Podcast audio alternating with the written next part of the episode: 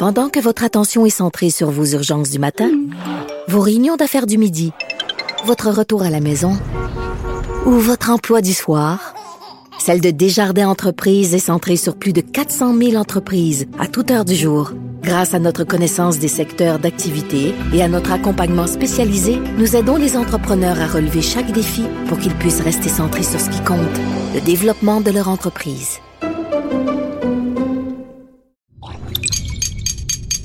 Cube Radio.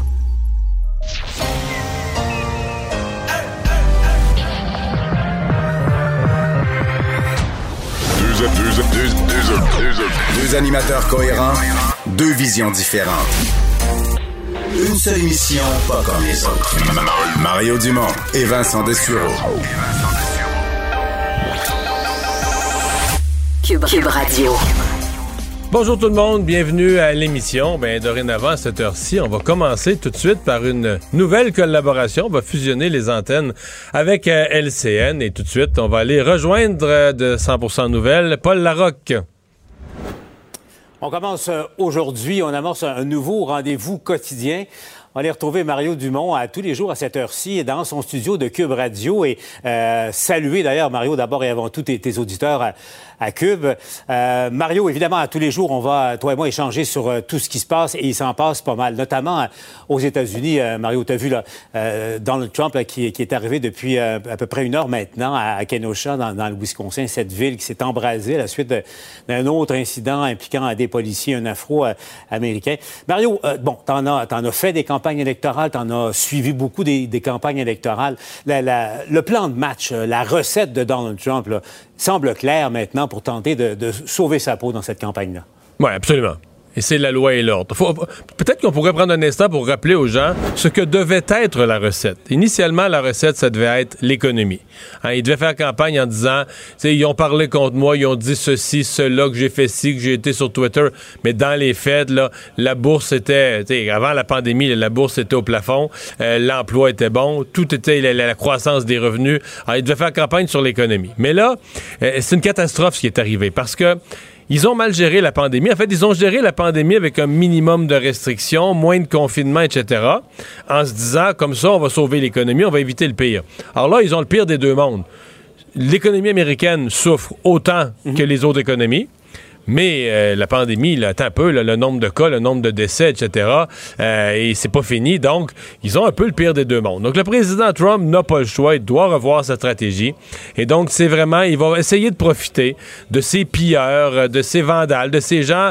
Euh, il y a des causes de gauche, mais il y a des manifestants d'extrême gauche qui, à plusieurs reprises, s'en emparent, transforment ça en manifestation violente. Et là, Paul, euh, tu connais bien la politique américaine. Tu on dit toujours il y a un bloc pro-Trump, il y a un bloc anti-Trump. C'est des blocs de béton. Ces gens-là changeront pas d'idée. Puis là, au centre, c'est un assez petit groupe, hein, 5, 6, 4, 5, 6, 7% des gens qui vont basculer d'un côté ou de l'autre, potentiellement faire changer le, le, gagnant, décider qui sera le prochain président.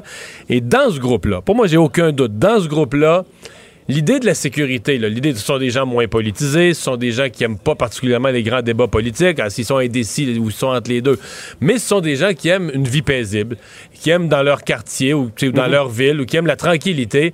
Et cette idée qu'il y a du, euh, il y a du grabuge, ça leur déplaît. Et là, le président Trump est prêt à aller loin parce qu'en allant aujourd'hui sur place, dans une ville où il y a déjà de la tension, essentiellement, là, il y a, des grosses chances qui augmentent les tensions.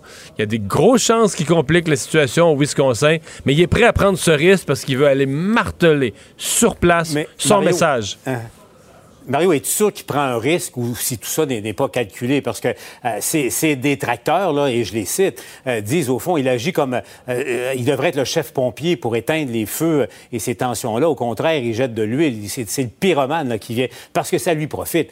Il sème le chaos. Et pendant ce temps-là, Mario, on ne parle pas de l'état de l'économie, on ne parle pas non plus de, la pandémie qui, fait des ravages, encore une fois, dans, plusieurs états clés pour, pour Trump. Oui, ouais, tu as tout à fait raison. Et de ce surcroît, il, il pousse dans le coin Joe Biden. Parce que le calcul de, Donald Trump, évidemment, le calcul, c'est toujours lui de se positionner comme la loi et l'ordre, mais un calcul politique, c'est aussi d'embarrasser celui qui est en face. Et lui, il fait le calcul que Joe Biden est un peu mal pris avec ça.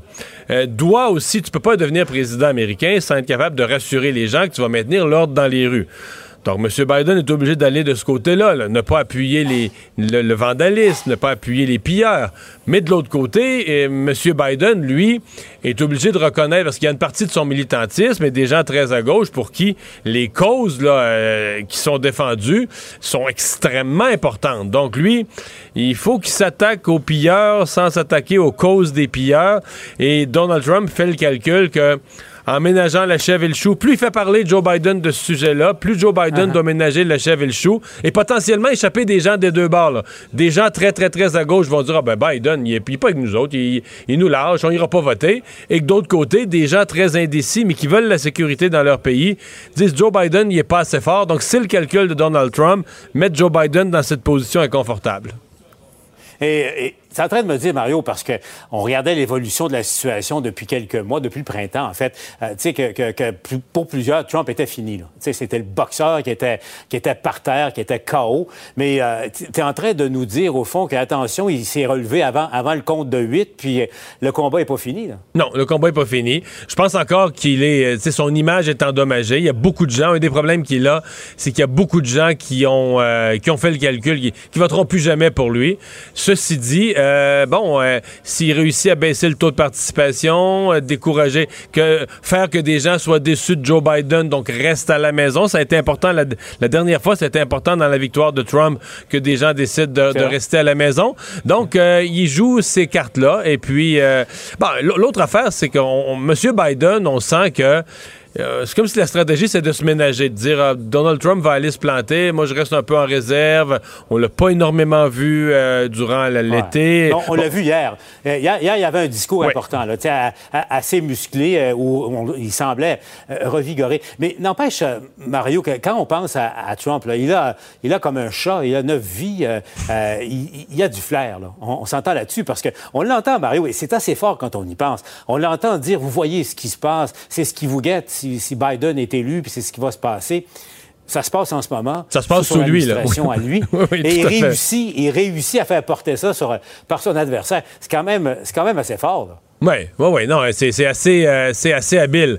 En même temps, c'est l'avantage d'avoir un positionnement extrêmement simple. Certains diront même euh, simpliste, c'est-à-dire que euh, de se placer du côté, bon, la loi et l'ordre, c'est une chose, mais en même ah. temps, si tu, si tu poses des gestes qui encouragent le grabuge dans les rues, mais tu dis, moi, je, je donne un appui ferme à la police pour aller régler ça. C'est moi qui a créé le problème, mais moi, je donne un appui, un appui ferme et sincère et total mhm. à la police pour aller régler le problème que j'ai créé.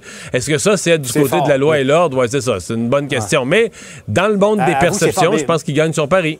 Ouais. Et, là, aujourd'hui, il est allé un petit peu plus loin parce que c'est subtil également son, euh, son discours, parce que là, il, il, a prononcé un mot là, euh, qui, risque de, résonner. On écoute ça, Mario, puis euh, je veux t'entendre là-dessus. At least 25 businesses burned down public buildings and threw bricks at police officers, which your police officers won't stand for, and they didn't stand for it. These are not acts of peaceful protest, but really domestic terror. C'est du terrorisme intérieur. Euh, alors, ça aussi, ça risque de, résonner dans une partie, en tout cas, de, l'électorat. Euh, on, est, dans une escalade, du, une escalade du langage, il n'y a pas de doute. Ah, et, on prépare les esprits, hein, c'est clair. Mario, euh, je sais que tu as passé un été euh, loin de Montréal. J'ai cru comprendre que tu ne t'es pas trop ennuyé de, euh, de, la métropole, Mario, qui s'est rendu, dans, entre autres, dans ma région natale, en, en, Abitibi, mais plus au nord encore. Mais Mario, on va se parler de Montréal, parce que je veux t'entendre sur ce qui se passe en ce moment et ton opinion. Mais si tu veux, tout de suite, on va aller retrouver Pierre-Olivier Zappa, parce que Pierre-Olivier observe tout ce qui se passe à l'heure actuelle à Montréal, il a de graves problèmes. Et même la mairesse Valérie Plante a, a lancé une sorte euh, d'appel à l'aide. Revenez, travailleurs et travailleuses, revenez travailler au centre-ville. revenez dans les tours à bureau parce que le télétravail en temps de pandémie, Paul et Mario, c'est devenu euh, le pire ennemi euh, du centre-ville et, et, donc du poumon économique de la métropole. Vous voyez, je me trouve au cœur du centre-ville, derrière moi, l'édifice Sun Life qui abrite notamment les bureaux euh, de la firme de relations publiques nationale. On est presque à 100 en télétravail. Et la santé publique nous permet, euh, à travers ces consignes, d'avoir un taux d'occupation de 25% Or, ce que la mairesse est venue dire aujourd'hui, c'est qu'à l'heure actuelle, dans les tours à bureaux du centre-ville de Montréal, on est à 5 voire 10 de taux d'occupation. C'est largement insuffisant pour faire vivre les restaurants, les commerces de proximité euh, qui sont au, au cœur de la ville de Montréal. Et il y a des craintes qui ont été exprimées à la fois par les commerçants, par leurs représentants également, la Chambre de commerce du Montréal métropolitain. Euh, son PDG a dit on s'approche d'une catastrophe si les gens ne reviennent pas au centre-ville. Et on le constate, euh, que ce soit sur l'heure du lunch ou en fin de journée, ben, le centre-ville est pratiquement désert et les commerçants peinent à joindre les deux bouts. Euh, vous allez voir, je suis allé à la rencontre de certains de ces commerçants, que recueillir leur, leur réaction. J'ai parlé à des travailleurs également qui sont présents au centre-ville. Et dans cet extrait, vous allez également entendre la mairesse, de même que le PDG de la Chambre de commerce. Vous regardez, c'est une baisse de combien de clients à peu près? On a descendu plus que la moitié que, que d'habitude. Moins que 50% Alors, comment vont les affaires? Euh, 50 parce que les tours à bureau ne travaillent pas. Fait que euh, c'est une, une, grosse partie de notre clientèle. Bah, ça prend des gens euh, pour magasiner. On ne peut pas, peut, peut pas vivre sur des subventions gouvernementales pour les prochaines années. C'est euh, sécuritaire. Euh, on peut ramener les gens euh, au bureau. Et moi, je les invite à entendre cette consigne-là. On a besoin d'eux. On a besoin d'eux pour venir faire encourager l'économie locale, encourager notre centre-ville. Je dis aux employés, à tous ceux qui nous écoutent, revenez au centre-ville. Vous préférez travailler ici au centre-ville ou de la maison? De la maison, bien sûr, ouais. Ah ben merci Pierre-Olivier. Mario, d'un côté, tu as les autorités de la santé publique qui disent faites du télétravail, exposez-vous pas et tout ça. Et là, la réalité, euh, le centre-ville, les tours à bureaux vides, Mario. Est-ce qu'on ne se dirige pas vers une, une méchante crise là, qui se prépare euh, au cours des, des, prochaines semaines? Parce que c'est vide. Place Ville-Marie, ouais. la Tour de la Bourse et, et autres édifices à Montréal, c'est vide. Mais vide, ce vide. que je comprends, c'est que c'est pire à Toronto. Là puis euh, pas tellement mieux dans la plupart des grandes villes euh, nord-américaines de toute façon. Euh, c'est pas mal ça le portrait. Le télétravail a gagné en popularité. Et il y a un questionnement plus large. Je lisais ce matin, je me souviens plus dans quel, dans un média européen, je pense que oui, dans, dans un média britannique, je pense que c'est la BBC qui a fait un dossier sur le fait, ils essayaient d'estimer quel ratio va rester là, de façon permanente en télétravail? Il y a des uh -huh. experts qui disaient que ça va rester 50-50, 60-40. Euh, des gens vont continuer à travailler trois jours par semaine au bureau, deux journées à la maison. Beaucoup d'experts disent que le télétravail s'est installé euh, parce que les gens disent la pandémie est arrivée, mais déjà les gens avaient des frustrations, euh, la congestion routière dans toutes les grandes villes, etc., etc.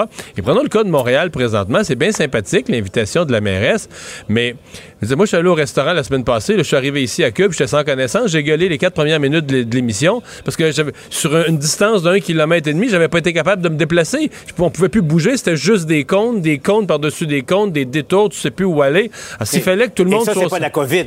Non, ça, c'est pas, la COVID. C'est pas la COVID. mais, non, non. mais, mais quelle part, quelle part donnes-tu à, à, la COVID et quelle part donnes-tu pour les problèmes actuels euh, de la je, métropole ben, à, que à, à l'administration Plante? Parce que je sais ouais. que tu es, assez critique à l'égard de la mairesse. Bien, sur le fait que le centre-ville est vide, pour moi, c'est 100% la faute de la COVID. Mais sur l'absence d'un goût des gens de revenir, là, on dit, ouais, tu regardes l'état du centre-ville, la capacité de se rendre travailler. Évidemment, tout est fait pour les vélos. Des gens qui viennent travailler au centre-ville en vélo, peut-être que les autres ne voient pas ces problèmes-là. Mais pour tous les autres, là, il euh, y a certainement de la, frustration. Puis euh, on se dit, garde, si on peut l'éviter dans l'état de Montréal, si on peut l'éviter, on est bien content. Bien, la dame à qui on posait la question, elle hey, j'aime bien mieux en télétravail. Euh, bon, euh, parce que je pense que Montréal s'est développé mauvaise réputation pour ce qui est des déplacements. Ceci dit, la mairesse semble avoir mis vraiment le cap pour les prochains mois euh, sur l'économie. C'est placé en travail avec des alliés quand même importants, la, Chambre de commerce, d'autres aussi. Donc, il, n'a pas le choix, comme mairesse de Montréal, parce que... Il, il, Prenons juste le tourisme d'affaires, les congrès. Pour une ville comme Montréal, c'est majeur. Et ça, par exemple, il n'y a même pas d'espoir dans les 4-5 prochains mois. Il n'y a même pas d'espoir de rien. Donc, faut, là où elle peut agir, il faut minimalement essayer de ramener un niveau d'activité économique. Euh, en terminant, Mario, est-ce que justement les, problèmes de circulation à Montréal, les travaux, les, pistes cyclables au détriment des, euh, des rues où on peut circuler en, auto, est-ce que euh, pour la mairesse, c'est pas peut-être le risque qu'elle court que ça devienne ça, ce problème-là, à elle, ce qu'a été la course électrique pour son prédécesseur, Denis Coderre? Ah, tout à fait. Tout à fait, tout à fait. C'est-à-dire qu'il y a un point de rupture. Euh, je pense qu'au cours des derniers mois, elle est passée d'une mairesse sympathique aux cyclistes à une, une mairesse menée par le bout du nez par les cyclistes, tout simplement. C'est les cyclistes qui mènent. Et ça, c'est un point de rupture pour toutes sortes de groupes. Puis euh, on pense beaucoup, on dit souvent les automobilistes, mais moi j'entends les personnes âgées qui se demandent, mais on, peut plus, c'est à travers les vélos, euh, d'un trottoir à l'autre, il y a tellement large de pistes cyclables qu'on sait plus comment se rendre d'un trottoir à l'autre. Il y a beaucoup de groupes qui commencent à dire, ben c'est plus, plus raisonnable. C'est plus de faire une place correcte aux cyclistes. C'est une ville qui est menée par les cyclistes et oui, ça, ça pourrait lui causer des ennuis à mon avis, parce que c'est pas, pas tout le monde qui est. Puis même il y a des gens qui sont. Moi, j'entends des gens qui font du vélo de temps en temps, qui l'utilisent de temps en temps, qui aimaient bien ça avoir quelques pistes cyclables, mais là qui sont furieux, qui disent là, on a passé toutes les limites de ce qui était, de ce qui était sain. Alors, euh, Mario, c'est un plaisir. Je vous le rappelle, à chaque jour, on va se parler à, 15h30. Euh, salut à toi, salutations à, tes auditeurs. Et euh, je le signale, le débat sur l'administration Plante, on va le poursuivre avec Emmanuel Latraverse, qui a un autre point de vue. Elle sera avec nous autour de 16h. Merci. À À demain. Alors, Vincent, dans les autres nouvelles qu'on surveille, ben, faisons le bilan de la COVID. on est toujours en haut de 100 cas. Oui, 122 nouveaux cas, mais il faut dire on n'est pas dans une augmentation exponentielle. On est passé un peu au-dessus de 100. On a eu des journées autour de 140, 150. Mais... Les hospitalisations, c'est tranquille, ça se maintient. Donc, c'est pas la panique. Effectivement. Mais je pense que M. Legault aimait mieux en bas de 100. Euh, oui, il aimerait mieux tenir ça en bas de 100. M. Dubé l'avait dit aussi il y a quelques semaines. Donc, on vise le autour de 100. Mais on est quand même, euh, quand même autour de 100, 122. Hmm. Alors, pas de, pas, pas, de grande panique, mais une surveillance quand même euh, de près. et les, ces chiffres, Mario, positifs, disons en général, amène le gouvernement à faire une annonce aujourd'hui de, déconfinement. Ça nous rappelle qu'on n'est pas complètement déconfiné. Hein. Non, mais il en reste moins. Là. il en reste moins. Et là, c'est des sports de combat. Euh, on sait qu'il y avait eu de la grogne pendant l'été, entre autres de galop de boxe, euh, de gens dans ce milieu-là qui font du karaté, du judo, taekwondo, euh, qui demandaient à être déconfinés comme les autres sports. Ce n'était pas toujours fait, mais là, on l'annonce. ça s'est fait dans les toutes dernières minutes. Isabelle Charret, la ministre déléguée à l'Éducation et ministre responsable de la condition féminine, qui a annoncé donc que les entraînements seront permis dès mercredi dans les sports de combat, selon évidemment... Mercredi étant demain, là. Mercredi demain. un déconfinement immédiat, là. Immédiat, sauf pour euh, tout ce qui est des galas de boxe, c'est au cours des prochains jours. On va le confirmer. On est à, c'est toujours la santé publique qui fait les fameux mhm. guides à mesure.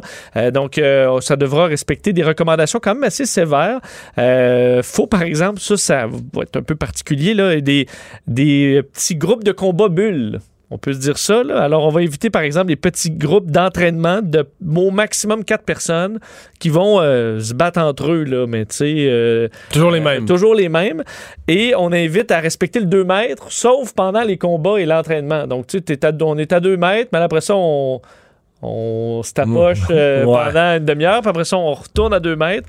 Je sais pas si ça donne vraiment rendu là. S'il y a un point de rupture où tu dis, une fois que tu es une bulle, là, je veux dire, sinon qu'il y a la COVID, t'acceptes que tout le monde va l'avoir. Si on fait une heure de lutte gréco-romaine, après, je pense qu'on peut prendre un café puis un côté de l'autre. si on a la COVID, on l'a tous les deux. On l'a tous les deux. Mais euh, donc, on attend au cours des prochains jours. C'était très attendu de l'industrie de la boxe, entre autres. Oui, c'est ça, parce que là, il y, a des, Encore là, c'est l'aspect affaires. Il y a des revenus euh, qui viennent avec ça.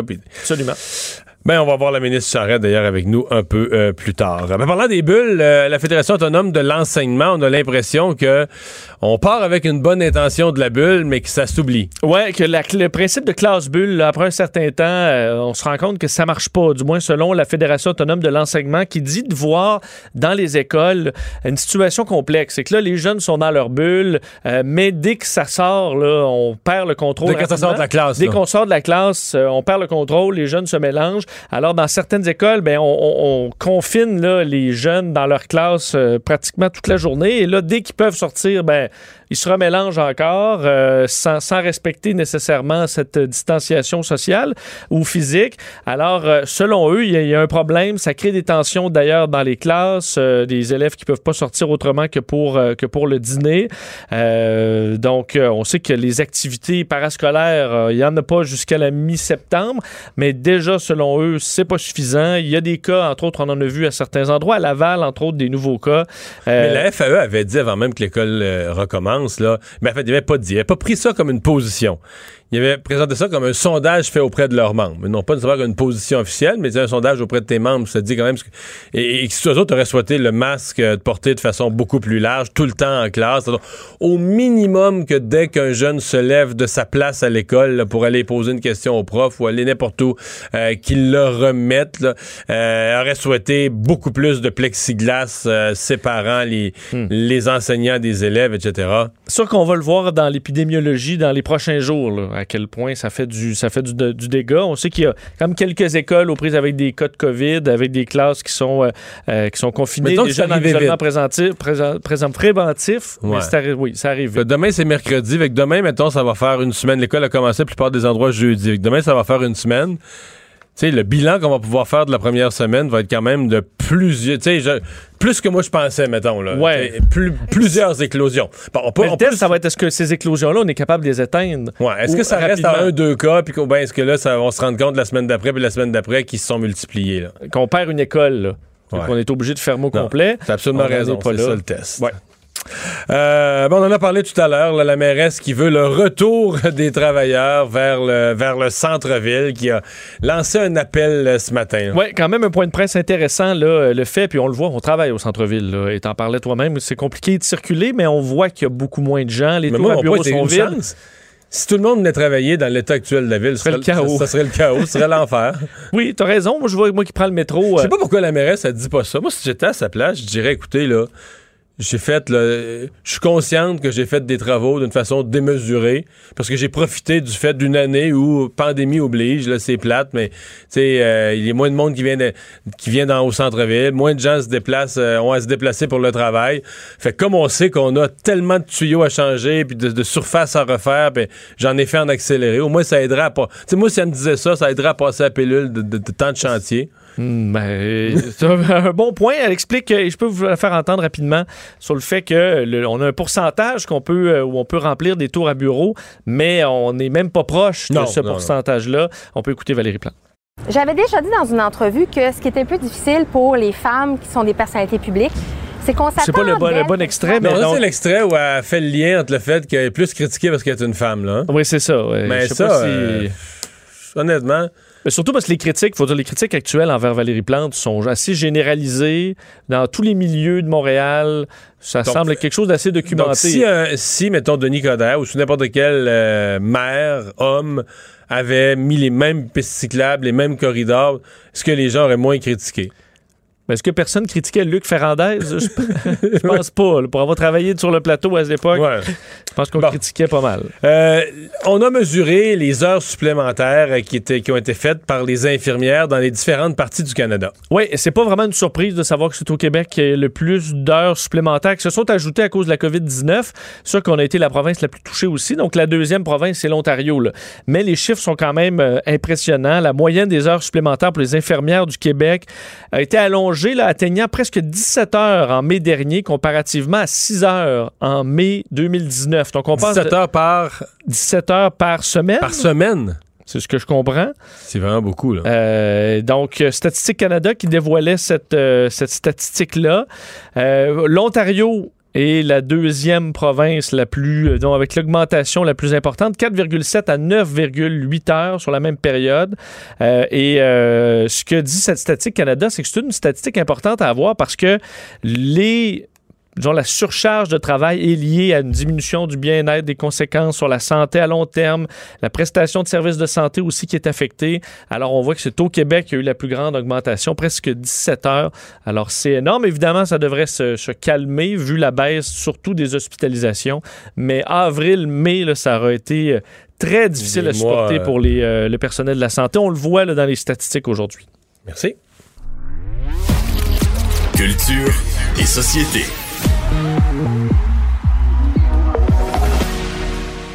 Bonjour Anaïs. Bonjour messieurs. Alors un documentaire hommage à un de mes ex-collègues qui est en préparation. Absolument. Donc ça a été euh, annoncé aujourd'hui euh, la chaîne LCN travaille présentement sur un documentaire à la mémoire de Jean Lapointe et le documentaire sera euh, en fait Jean Lapierre. Cinq ans. Euh, J'ai dit Lapointe, mon Dieu, Jean Lapierre. Merci Mario. Jean Lapierre, en plus, c'est écrit directement devant moi. Et le, le documentaire, en fait, sera euh, diffusé cinq ans exactement après la mort tragique de l'ancien politicien et chroniqueur, soit le 29 mars 2021. Et ce qu'on peut lire dans le communiqué de presse, c'est qu'au-delà du de l'homme de radio, de la télévision, Jean Lapierre était vraiment un homme qui aimait profondément les gens, un homme qui aimait profondément l'humain. On nous promet aussi l'influence des îles de la Madeleine. Il vient des îles de la Madeleine, c'est là évidemment qu'il est décédé le 29 mars 2016. Il va y avoir des témoignages, le tout euh, animé par euh, Denis Lévesque, donc ça a été officialisé ça s'en vient en 2021 pour rendre hommage à cet homme. Euh, on veut aussi saluer son côté, son franc-parler, son sens de l'humour, sa façon qu'il avait de raconter l'actualité. Euh, personne ne l'a remplacé, en fait. Et je pense pas qu'on va manquer de matériel là, pour, euh, pour, pour faire ce, ce documentaire-là. Absolument, je suis tout à fait d'accord avec toi. Anaïs, euh, ce matin, ça a été un réveil brusque. Pour moi, je pense que pour beaucoup de Québécois qui sommes tombés sur la bande-annonce d'un film sur Céline qui s'appelle Aline. C'est euh, c'est particulier. hein? Hier, on avait l'affiche seulement, là. C'est ça, c'est particulier. Donc, hier, on a vu l'affiche qui ressemble énormément à Céline Dion. Donc, c'est Valérie Lemercier qui va euh, incarner Céline dans le film Aline. Et euh, elle est hier, en fait, euh, la réalisatrice actrice était de passage sur le plateau de l'émission française euh, quotidienne. Et là, on a dévoilé la première bande-annonce officielle. Allez voir ça, ça dure 90 secondes. On voit euh, Aline qui chante avec ses 13 frères et sœurs. On voit un gros mariage à Paris, à Vegas. On voit Aline chez le chirurgien dentiste avec toutes les chaussures aussi dans le walk-in. On voit Aline sur scène euh, aux Oscars qui chante My Heart Will Go On, la chanson de Titanic thème. Donc, il y a vraiment plusieurs, évidemment, beaux gros clins d'œil à Céline Dion, des moments que ses fans, ou même si on est un peu moins fan de Céline, qu'on connaît. Et je vous fais entendre et cette bande-annonce-là, c'est pas la voix de Céline, c'est pas elle qui chante derrière, vous allez remarquer. Donc ça, en partant, les fans l'ont remarqué, ont fait, c'est bien bizarre d'avoir des pièces qui sont pas interprétées par Céline Dion. Bref, vous m'en direz ce que vous en pensez, on l'écoute. Maman a un grand projet dans la tête. Et c'est quoi? C'est toi. C'est vraiment toi qui chantes là-dessus? Oui. Ouais. C'est à toi que je parle, Céline. Aline. Penses-tu que tu pourrais chanter pour moi?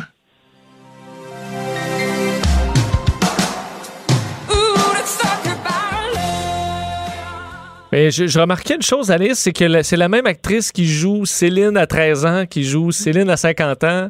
Falloir, euh, falloir s'habituer.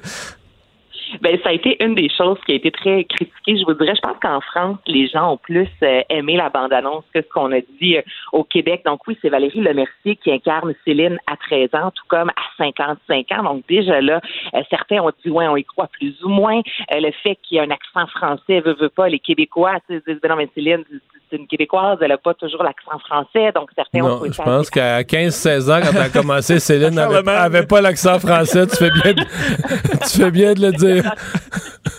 qu'elle n'avait pas l'accent français.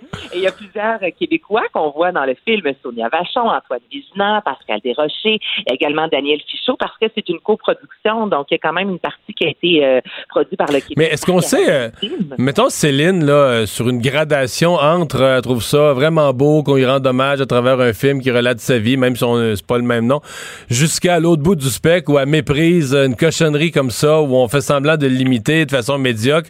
On sait-tu où est-ce que son cœur se situe dans la, sur ce cadran entre les deux extrêmes que je viens de mentionner? Mais là, Marion, moi, je suis allée voir aujourd'hui les médias sociaux de Céline Dion. Il n'y a absolument rien en lien avec ce film-là. À Les date, à date, elle fait semblant que ça n'existe pas, là.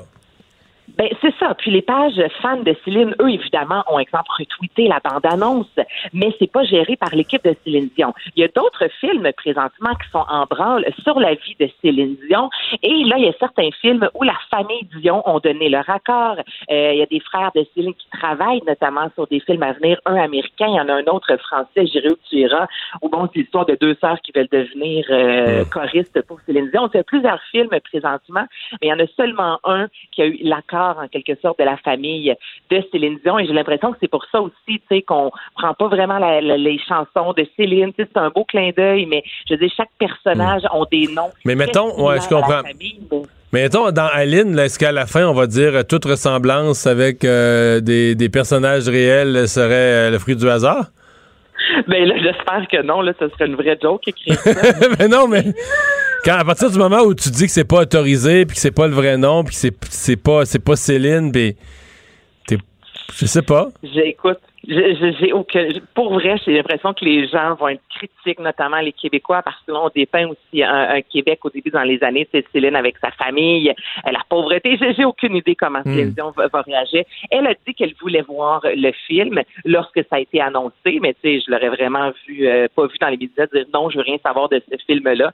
Mais depuis hier, euh, Céline s'est pas du tout manifestée sur les médias sociaux disant euh, oh wow, euh, quel chef-d'œuvre, j'ai hâte de voir le film. Parce qu'on a l'impression que ce sera peut-être vu du même œil qu'un reportage français sur les Canadiens là, qui vont euh, au travail en traîneau à chien. Là. Des fois, un angle un peu déconnecté d'une espèce de folklorie euh, québécoise. euh, j'ai hâte de voir. En tout cas, je pense que j'ai vu des, je connais des grands fans de Céline et sur Facebook ce matin, ils n'étaient pas enchantés de cette bande-annonce.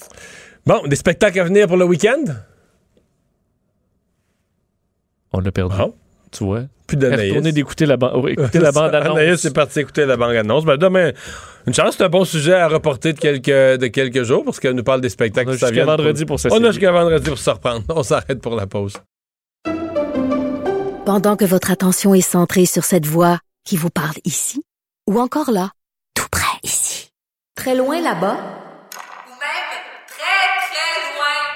Celle de Desjardins Entreprises est centrée sur plus de 400 000 entreprises partout autour de vous. Depuis plus de 120 ans, nos équipes dédiées accompagnent les entrepreneurs d'ici à chaque étape pour qu'ils puissent rester centrés sur ce qui compte, la croissance de leur entreprise.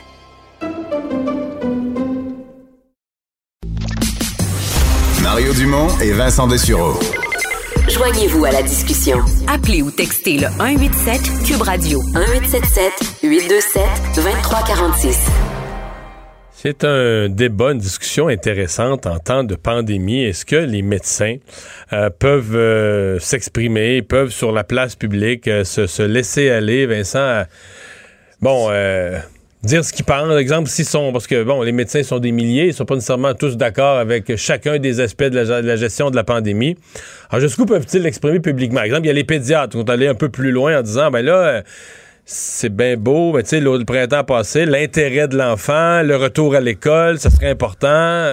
Oui, à partir de quand tu outrepasses tes compétences en tant que médecin, c'est un médecin de famille, ben, à quel point la microbiologie d'un nouveau virus, ton avis pers- devient un avis personnel plus qu'un avis de Puis à quel disons, un point avis la- professionnel. Puis à quel point la santé publique est une science en soi, parce que oui, c'en est une. Donc, la santé publique, le docteur Arruda donne des directives. Évidemment, si tous les médecins se mettent à dire tout, chaque- tout un chacun ce qu'il pense, puis le contraire des directives de la santé publique, c'est le cafarnaum. Euh, on va voir cette discussion-là avec le docteur Stéphane Ahern, euh, médecin, médecin éthicien et euh, urgentiste. Bonjour. Bonjour. Alors, est-ce que les médecins ont le droit de s'exprimer en temps de pandémie? Ben, honnêtement, je pense que les médecins ont, ont la capacité de s'exprimer, mais ils ont aussi des devoirs. Puis c'est là le gros enjeu, là. Je pense que vous l'avez exprimé. C'est, tu sais, quand tu es médecin et tu utilises ton titre de médecin, ben, tu es soumis au code de déontologie et ton droit de t'exprimer est un peu limité par ça, parce que tu utilises ton titre ou du moins tu le mentionnes. Puis à ce moment-là, ben, notre collège qui nous qui, qui vise à protéger la population dit ben si vous commentez, ben vous devez commenter avec des données factuelles, vous devez donner des informations conformes aux données de la science médicale. Il faut alors tout nuancer. Fait que là, moi, je pense que vous l'avez bien mis en, en- contexte. L'enjeu, c'est comment je fais pour présenter la bonne science, comment je fais pour la vulgariser. Puis je pense qu'il faut distinguer, parce que dans le grand débat de la pandémie, il y a des questions de science qui sont débattables, puis qui sont poussées, puis qu'on peut interroger. On va prendre, on prendre des exemples de ce qui est, de ce qui est à mon avis débattable. Vous me corrigerez, mais exemple quand on a, on, par exemple dans les hôpitaux là, on disait ben là il faut euh, euh, limiter le nombre de personnes qui entrent, qui sortent, etc. Et là on mettait de côté par exemple beaucoup les opérations moins urgentes, etc. Il me semble qu'un oncologue ou un cardiologue ou d'autres spécialistes auraient pu dire ben moi dans le rapport des risques, là, dans la, la, la, le risque versus le bénéfice il devrait y avoir plus de gens qui rentrent à l'hôpital euh, parce que là, on s'inquiète de leur, on s'inquiète de l'évolution de leur cancer, on s'inquiète de leur maladie cardiovasculaire, parce qu'à un moment donné, les spécialités se croisent. Est-ce que ça, c'est débattable, par exemple, la façon dont on gère l'hôpital? Ben, honnêtement, ça, ça s'est fait, là. Puis ça, ça s'est fait pendant la pandémie, vous le savez. Tous les hôpitaux ont travaillé à prioriser, à revoir les priorités.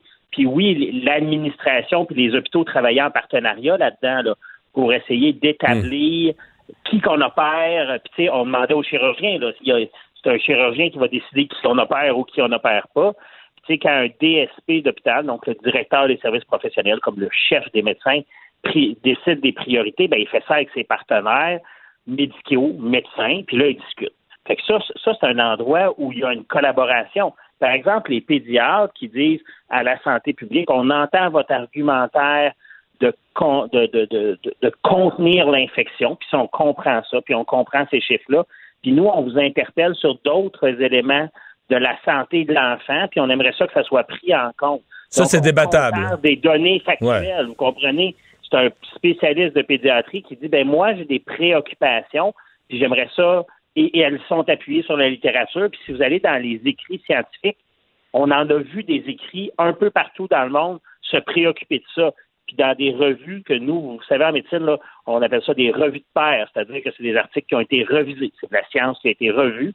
Ben, on les a vus apparaître dans la littérature, ces questions-là. Fait que je pense que ça, c'est des questions scientifiques.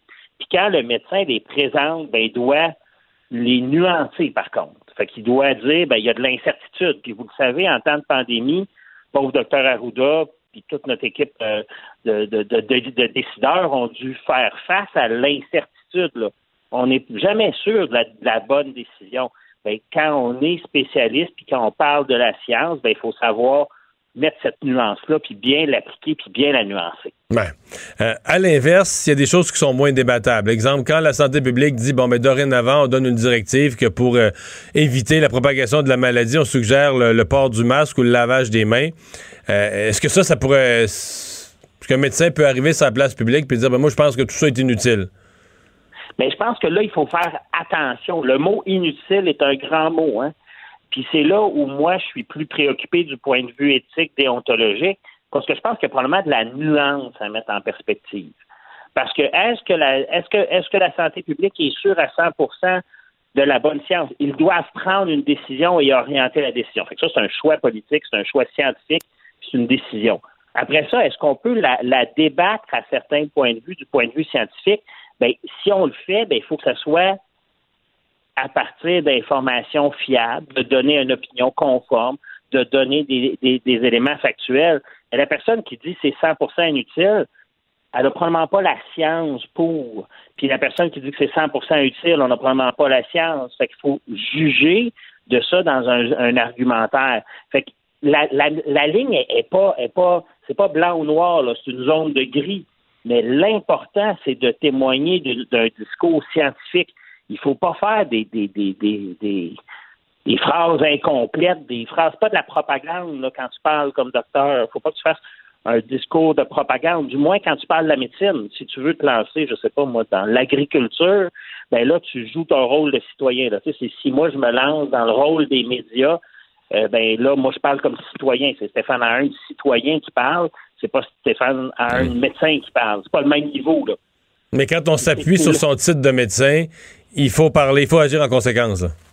Ben, il faut être prudent. Puis je pense que c'est c'est ce que le, collège nous dit, c'est ce que les citoyens. Rappelez-vous, un titre réservé comme médecin, c'est les citoyens qui nous ont donné des privilèges sociaux et qui nous ont dit utilisez-les à bon escient. Fait que même du point de vue éthique social, il faut être prudent dans ce qu'on fait. Puis je pense que des fois, des, fois, c'est trompeur. Tu sais, le langage, on peut faire des espèces de, on, coupe court dans la phrase alors qu'on aurait peut-être dû dire, ben, il y a certaines nuances, il y a des données, il y a des données incertaines, mais c'est sûr que si j'explique ça à la population des données incertaines, c'est plus difficile à, à transmettre comme phrase. Fait que, mais il faut, comme médecin, être capable de dire cette nuance-là, parce que sinon, ben, je pense que la population pourrait mal écouter, puis là, être, un peu trompée, entre guillemets, dans cette situation-là. Ouais. Euh, Reste que lorsque, par exemple, lorsque le collège intervient pour dire à un médecin que euh, sa façon d'intervenir dans le débat public n'était pas conforme à ses devoirs de médecin, euh, il en faut pas plus pour faire dire à ceux qui cherchent des théories du complot puis qui pensent qu'on leur cache une vérité, euh, il en faut pas bien plus pour dire ben voilà, regardez la, loi du silence, le médecin n'a pas le droit de parler, les médecins sont les médecins sont, tenus couteau sur la gorge à, à nous cacher des choses et au silence. Ben, moi, moi, je pense que, tu sais, je, je peux pas commenter sur les cas singuliers, là, parce que j'ai pas suivi ni leur Facebook, ni tout ça. Mais je pense que ça dépend de la façon dont tu présentes ton débat. Euh, on- on- reprenons le masque, puis on va pas se lancer dans le débat de science, mais dans la littérature médicale, il y a différents articles qui disent différentes choses, puis qu'il y a une, une part d'incertitude. Est-ce que tout ça a été présenté avec les données factuelles dans un écrit ou ça a été dit les masques, ça vaut pas de la rien, euh, rien du tout? Mais vous comprenez que c'est deux phrases qui veulent pas dire du tout la même chose. là. C'est pas animer le débat social de la même façon, c'est pas animer la question sociale même, de la même façon. Fait que je pense que je- je- honnêtement, dans la théorie du complot, je pense pas que le collège veut museler personne. Je pense que le collège est là pour protéger le public. C'est-à-dire, je- j'utilise mon titre de docteur de façon prudente dans une période de pandémie où il faut qu'on soit capable, un, d'avoir un discours cohérent de santé publique, donc pas trop d'aller de tous les bords, tous les côtés, puis deux, j'utilise mon titre de docteur en plaidant pour la science. Fait qu'il faut que je plaide pour la science quand je, je, je fais un argumentaire social, quand je parle de médecine. Si je parle de d'autres choses, c'est un autre débat. Est-ce que, euh, parce a des questions peut-être plus personnelles dans la vie d'un médecin, nous, on a de la, difficulté déjà avec l'incertitude, mais pour un médecin qui est peut-être habitué quand même depuis, euh, après toutes ses études, d'être un peu euh, quelqu'un qui sait tout, là, et qui a réponse à tout au niveau de la santé, d'avoir de grands points d'interrogation comme ça, parce qu'ils se font poser des questions assurément dans leur vie personnelle et les médias qui leur posent des questions. Est-ce que c'est difficile pour les médecins de admettre que ben, ils n'ont pas la réponse complète à une question de santé comme dans le cas de la pandémie? Ben honnêtement, euh, tu sais, en, en médecine, là, il n'y en a pas tant de situations où on est 100% sûr. Moi, je ne fais pas de l'urgence, mais je fais bien des soins intensifs. Là. Puis je peux vous dire que le domaine où je suis toujours 100% sûr, c'est extrêmement rare. Fait que gérer de l'incertitude, ça fait beaucoup partie de la vie d'un docteur. Des fois, c'est peut-être pas tant mentionné que ça, mais ça fait partie de notre vie. C'est sûr que la pandémie, rappelez-vous, ça a bouleversé la vie de tous les citoyens, ça a bouleversé la vie des docteurs, surtout ceux qui étaient en première ligne, surtout ceux qui étaient à l'urgence, surtout ceux comme moi qui étaient à Maisonneuve-Rosemont dans un hôpital où on a eu beaucoup de COVID aux soins intensifs. Ça a changé. Donc, vous en avez, vous en avez traité là, des, des gens aux soins Ah, intensifs. Ah ouais. L'incertitude, c'est l'incertitude, c'est l'humilité. Peut-être que quand tu sors de la faculté de médecine, tu as l'impression de tout savoir. Moi, malheureusement, ça fait quelques années que je pratique. Je peux vous dire que l'humilité, euh, dans, le pronostic, dans, qu'est-ce qui va se passer avec quelqu'un, qu'est-ce qui va se passer avec quelqu'un qui est dans le coma, euh, ben, on le vit à chaque jour. Puis il faut l'expliquer à la famille. La médecine, c'est pas une science du noir et du blanc, c'est une science de beaucoup de gris. Euh, c'est une science, par exemple, où on, ben, vous le savez comme moi, là, par exemple, en oncologie, j'essaie un traitement chez un patient. J'ai une étude qui me dit que en moyenne, cela va permettre d'augmenter votre survie de 5,4 mois. Vous comprenez que dans une moyenne, c'est un chiffre mathématique sur une population, mais ça ne veut pas dire que vous, le patient, c'est ce que vous allez avoir. Fait que ça, il faut l'expliquer au patient, il faut le nuancer. Fait que je vous dirais que l'incertitude et la médecine, ça fait malheureusement partie de notre vie intrinsèque. Peut-être que ce que vous avez raison, c'est qu'on est moins habitué de se faire questionner sur une maladie que nous ne connaissons pas euh, au point de départ. Puis Ça a été ça, la COVID. là. Ça a été le défi d'apprendre une maladie euh, pendant qu'on construisait la science, pendant qu'on avait des patients avec nous autres. Puis ça, ça, c'est un défi qui est nouveau. Puis ça, au même moment où toutes nos vies étaient chamboulées, comme les autres citoyens. Là. Puis ça, ça, ça, je pense que ça, c'est inédit pour nous. Hmm. Euh, dernière question euh, sur euh, parce qu'on dit que au niveau quand même des soins intensifs, là, ici et ailleurs, on, on, dire, la maladie, on la connaît pas parfaitement, mais on la connaît un peu plus qu'en mars dernier. Là. À, combien vous évaluerez, mettons, la, la, même personne, une personne âgée dans les mêmes conditions de santé globale, qui serait rentrée avec la COVID, mettons, à la mi-mars? Et euh, aux soins intensifs, et une qui rentrerait là, à la mi-septembre, dans deux semaines. Euh, c'est quoi l'amélioration des, des, chances de survie qui découle de ces derniers mois d'apprentissage? C'est que certains médicaments ont commencé à être utilisés pour réduire l'inflammation, euh, les méthodes, les façons d'intuber, il y a différentes, différents apprentissages. Est-ce que la, la différence est significative?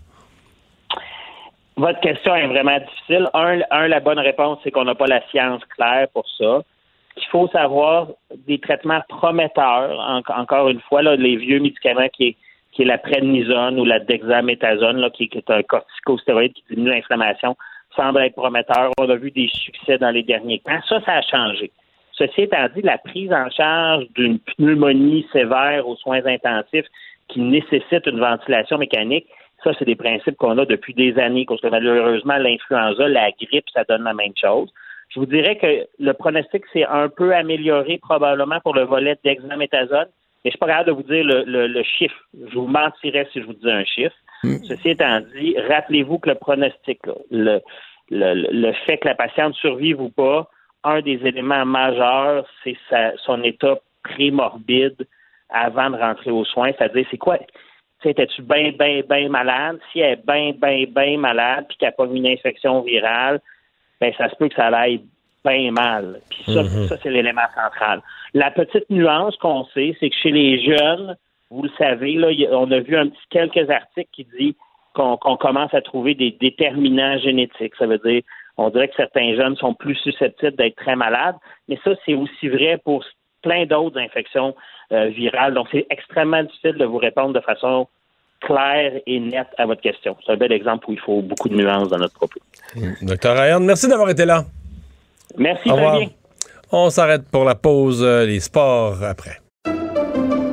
Pendant que votre attention est centrée sur vos urgences du matin, vos réunions d'affaires du midi, votre retour à la maison ou votre emploi du soir, celle de Desjardins Entreprises est centrée sur plus de 400 000 entreprises à toute heure du jour.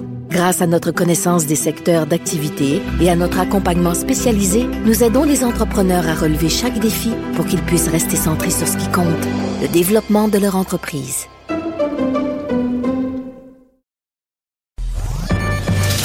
Le remède à la désinformation. Le remède à la désinformation. Mario Dumont et Vincent Dessureau. Cube Radio. On est de retour pour parler sport. Jean-François Barry qui est là. Bonjour. Salut les boys. Et on commence en parlant de sport parce que tu as fait du sport cet après-midi, si j'ai bien compris, toi là. Ouais, j'ai une bonne anecdote de pêche à vous raconter parce que. Parce que la pêche sportive, des... c'est un sport, le mot le dit. Ben oui, mais aujourd'hui, c'était très sportif. C'est justement là où je m'en vais. Je sais que vous êtes des amateurs de pêche. On en a aujourd'hui ensemble vendredi passé. Puis euh, cette semaine, mon gars n'a pas d'école à cause que euh, les équipes, en tout cas de sport et études, sont pas faites. Fait que j'essaie de trouver des petites activités. Hier, on est allé jouer au golf. Aujourd'hui, il me dit il y a un de mes amis, il va en pêche sur le bord de la rivière Richelieu. Tu penses-tu qu'on pourrait aller faire ça? Pas de problème. Fait que, on part. Finalement, quand j'ai embarqué son ami, c'est pas sur le bord de la rivière Richelieu. C'est sur le bord de la rivière Yamaska, l'autre bord de la 10, à Saint-Césaire. Et là, c'est pas ça. C'est un peu plus loin. On débarque. Oui, mais bon, ça, c'est pas grave. Là, une fois qu'on débarque, euh, je vois pas la rivière. Fait que là, son ami, il fait non, non, non, mais et là, il faut descendre la route. Après ça, il y a un champ. L'autre bord du champ, il y a des herbes longues avec des canouilles. Puis l'autre bord de ça, on pêche. Super. Et là, je le vois mettre ses grands culottes, tu sais, les grands culottes pour aller dans l'eau, là. Bon, oui, mais jusqu'à jusqu ouais. jusqu la poitrine, qui a des salopettes, là. Ouais. Mais moi, je suis en jeans avec un coton ouaté. Puis mon gars est en maillot de bain avec un t-shirt. OK. Parce qu'on pêchait pas. On pêchait pas sur le bord de la rivière. On pêchait dans la rivière. Il y a comme des espèces de petits rapides avec des roches. Fait qu'on allait là-dedans. Euh, ça a été un bon après-midi. T'as-tu pêché en bobette, finalement? J'ai pêché en jeans, ce que tu je fasse? OK. Mais au bout de 10 minutes. Fait que j'en avais facilement jusqu'au genou, là, tu sais, je faisais attention où j'allais, j'allais moins loin que lui, sauf qu'à un moment donné, arriva- il est arrivé ce qui devait arriver. Parce que c'est glissant, ça, des roches de fond de rivière. C'est glissant. J'ai deviné. deviné la fin. ouais, mais le, le problème, c'est que c'est pas arrivé à la fin. C'est arrivé au début, après Oh. 10 minutes à peu près. Fait que j'ai passé l'après-midi euh, tout trempe. Été- Mais bref, on a eu bien du fun. On a, euh, les gars ont pogné des échigans. Moi, j'en ai malheureusement pas pogné. Mais ça a été un bel après-midi de pêche. Mais j'ai pensé à vous autres. J'ai même failli pas être en, en temps pour mon, mon intervention radio. Tu vois, j'ai Bon. essayé de pêcher sur le fleuve toute la fin de semaine, rien pogné, mais je suis resté au sec par contre. Mais j'ai de l'apprentissage Ouais, à faire sur la pêche sur le fleuve. Ben écoute, euh, tu m'inviteras. Ça me fera grand plaisir d'aller avec toi. Ben là, tu tu pognes rien visiblement, tu seras d'aucun fait qu'on prend des achigans dans la rivière Yamaska. Ben oui. Puis euh, Nathan en a pogné un de mon fiston de 3-4 livres. Wow. Un, un vrai beau, là. Mais ça, ça Un se vrai, débat, vrai. ça se débat pour vrai, là. Ouais, ouais, il y a eu un- vraiment un beau combat avec. Ah. Sinon, euh, ça a été des petits achigans. là. Bon. Parlons de hockey un peu. Jonathan Drouin, aujourd'hui, qui a défendu euh, son collègue Max Domi. Ben oui, euh, Jonathan Drouin, il, il a regagné de la confiance après avoir eu deux matchs de deux points pour finir l'année. Il, il est plus, euh, je sais pas, il, ça, ça, il tentait de se mêler de ce dossier-là. Lui, euh, on peut peut-être écouter l'intervention. Je sais pas si les, euh, Oui, on l'a. auditeurs l'ont entendu. Puis euh, on en parle après, OK? Ouais, ça c'est le marché montréalais encore une fois. C'est notre meilleur joueur l'année passée avec 72 points. Mais on est pas que la patience à descendre un peu pour le monde de Montréal. Tu sais, L'année passée, c'est notre meilleur joueur. Euh, le monde voulait signer à 8 ans, 9 millions. Là, tout à tout le monde s'en débarrasser. Euh, J'aime pas en parler, je veux pas dire ma façon, façon de passer tout au point, mais on va emmener voir que le monde réalise un, un excellent joueur quand on ne trouvera pas par tous les joueurs. Ça va prendre les sous-titres. Ben oui. Ben oui, on dirait qu'il veut s'en aller de Montréal, lui, avec. Euh, bon, il y a plein Ouais, parce il y a qu'il dit qu'il il dit qu'il dit pas le fond. Il en dit déjà beaucoup sur Ouais. les partisans montréalais et leur saut d'humeur, puis il dit qu'il dit pas le fond de sa pensée. Fait qu'on se dit, ça sera ça doit pas être beau ce qu'il pense des partisans doit pas être montréalais. beau ce qu'il pense. Ben, en même temps, euh, Jonathan Drouin, il a été heureux partout. Hein? Euh, Il a été obligé de changer d'équipe euh, dans le midget 3, dans le junior avec le Lightning. Fait que, tu vois que c'est un gars qui, qui s'entend facilement avec les autres. Euh, mais cela dit, je ne sais pas si quand il vise, parce que là, il y a différents titres que j'ai vus sur le web, est-ce qu'il vise les partisans ou il vise les journalistes? Parce que ça me fait un peu rire qu'on mette ça sur le dos des partisans. Avez-vous entendu un partisan crier chou après Max Domi? Y a-t-il un partisan qui a perdu patience après Max Domi? Non. Tout ça part des raison. journalistes. Puis- moi, je serais curieux de demander aux joueurs, c'est-tu les journalistes de, de qui vous êtes plus capable puis qui partent toujours la chenoute dans les lignes ouvertes puis dans, dans, tu sais, dans toutes ces affaires-là ou c'est les partisans? Puis moi, j'ai l'impression que la majorité du temps, tu sais, quand tu fais une ligne ouverte puis que tu poses la question, on fait quoi avec Max Domi? Ben, c'est un peu tendancieux comme question. Là. Ça enligne un peu vers où tu penses déjà. Puis là, c'est sûr que les gens vont appeler puis se défouler. Mais il n'y avait pas de monde dans les gradins. On n'a pas joué depuis le mois de mars. J'ai l'impression que les partisans, on n'est pas si en colère que ça après Max Domi. Non. Mais euh, c'est une bonne question que tu soulèves. Est-ce que, est-ce que Jonathan Drouin, euh, en faisant une déclaration comme celle-là, se, se met se met dans le même banc d'autobus que Max Domi pour s'en aller ailleurs? Ben, en tout cas, on dirait que c'est ça. Puis, tu sais, pour en revenir à Max Domi, c'est toujours même pas nous autres qui l'a envoyé sa quatrième ligne. C'est le Canadien qui l'a envoyé là. Puis, en faisant ça, ils ont montré à tout le monde que des joueurs de centre, ben, on avait Keke avant, puis on avait Suzuki avant. Fait que il n'y a plus de place au centre pour lui. Après ça, c'est Max Domi qui a enlevé son euh, sa mention au club de hockey canadien sur son euh, sur ses médias sociaux. Je trouve que les partisans, je sais qu'on n'est pas toujours évident, puis je dis pas qu'on n'est pas bipolaire à Montréal. Je trouve juste que dans ce cas-ci, ben, on n'a absolument rien fait. Puis euh, Jonathan Drouin, ben, il était heureux de s'en venir à Montréal. Puis là, ben, visiblement, il serait heureux de s'en aller aussi. Bon. Euh, finalement, tu veux nous parler de cette décision qui vient d'être annoncée, euh, la reprise possible euh, au Québec des sports de combat. Ouais, ben, je sais que vous allez recevoir tantôt la ministre euh, Charest. Elle va pouvoir vous en dire plus que moi, mais c'est une bonne nouvelle, là, je pense. euh, même si euh, la boxe, tu sais, c'est quand même un petit pourcentage. Ben, je dis la boxe, ça, ça comprend le judo, le karaté, puis tout ça. C'est un petit pourcentage de la population. Reste qu'ils ont le droit, eux autres aussi, après avoir fait des sacrifices à leur sport. Alors, pourquoi pas? Euh, Il n'y a pas plus de contacts. J'ai vu une vidéo euh, cette semaine sur Facebook d'une équipe de baseball qui ont gagné le championnat, là, des jeunes à peu près 15-16 ans. Et qui ont célébré, ils ont fait une espèce d'empilade euh, au monticule, tout le monde un par-dessus l'autre. Je veux dire, des contacts, il y en a partout, là, puis je suis certain que dans un environnement sécurisé, il y a moyen que deux boxeurs euh, en quarantaine puissent s'affronter dans un ring. Fait que je trouve que c'est une bonne nouvelle pour ces gens-là. Je sais que la première phase, c'est que les entraîneurs vont avoir le droit de recommencer, parce que là, pour l'instant, ils ne peuvent même pas s'entraîner avec des entraîneurs ou un sparring. Et ça, c'est dès demain, là. Bon. Ben, ça, c'est une bonne nouvelle. Puis pour les, les, les, les, les galas, ben là, j'ai hâte de voir comment ça va fonctionner. Ça va pouvoir mettre du monde dans les estrades. Fait que je vais rester à l'écoute euh, de votre entrevue avec Isabelle. Merci, Jean-François. Plaisir. On va te sécher, là. Salut. On s'arrête pour la pause. Pendant que votre attention est centrée sur cette voix qui vous parle ici, ou encore là, tout près ici, très loin là-bas, Celle de Desjardins Entreprises est centrée sur plus de 400 000 entreprises partout autour de vous. Depuis plus de 120 ans, nos équipes dédiées accompagnent les entrepreneurs d'ici à chaque étape pour qu'ils puissent rester centrés sur ce qui compte, la croissance de leur entreprise.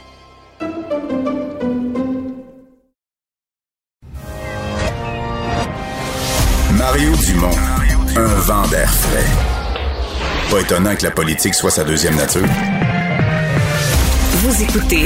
Mario Dumont et Vincent Dessureau. Alors Vincent, on est plus habitué à ce genre de nouvelles tôt le matin, mais là, ça arrive en après-midi. La Sûreté du Québec vient d'émettre un communiqué concernant une perquisition majeure. Oui, perquisition euh, majeure, opération contre les Hells Angels, en fait, euh, l'escouade nationale de répression du crime organisé. Ça, c'est une organisation, faut dire une escouade qui vise les têtes dirigeantes euh, du, du crime organisé. Et là, donc, on mène actuellement une série de perquisitions dans la région de Québec, au moins 13 perquisitions, donc quand même opération d'importance. Qui visent plusieurs endroits, des résidences, commerces, véhicules de la région de Québec, euh, des lieux qui seraient associés à des individus reliés au crime organisé, plus précisément les Hells Angels. C'est ce que le, communiqué de la Sûreté du Québec mentionne. Et notre collègue Félix Séguin euh, du, bureau d'enquête qui mentionne que selon ces informations, ça touche des full patch. Donc parmi eux, Martin Gamache, Marc Robert, Sylvain Marcotte, donc des noms bien connus dans l'organisation des Hells Angels qui seraient ciblés par euh, la Sûreté du Québec. Présentement, opération toujours en cours. On aura plus de détails un peu plus tard euh, ce soir. Bon, euh, on prend conscience un peu plus d'heure en heure euh, des euh, à quel point des sommes sont à risque, ces centaines de millions qui ont été investis dans Ciment Mécanis. On sent bien qu'on est sur le bord d'une transaction que la famille Bombardier-Baudouin et la Caisse de dépôt vont vont vendre l'entreprise. Oui, et écoute, ça fait... entre- Ils vont vendre, ils vont vendre et on rentrera pas dans notre argent. Ah non, vraiment pas. Vous vous rappelez qu'en 2014, le gouvernement de Pauline Marois avait fait un prêt de 250 millions de dollars, plus un investissement de 100 millions de dollars euh, dans l'entreprise. Et là, bon, il y a Ça, cette partie-là, ce 350 millions-là, là, parce qu'il y a un autre 500 millions qui est vraiment là, de, la, de la participation de l'actionnariat de la Caisse de dépôt.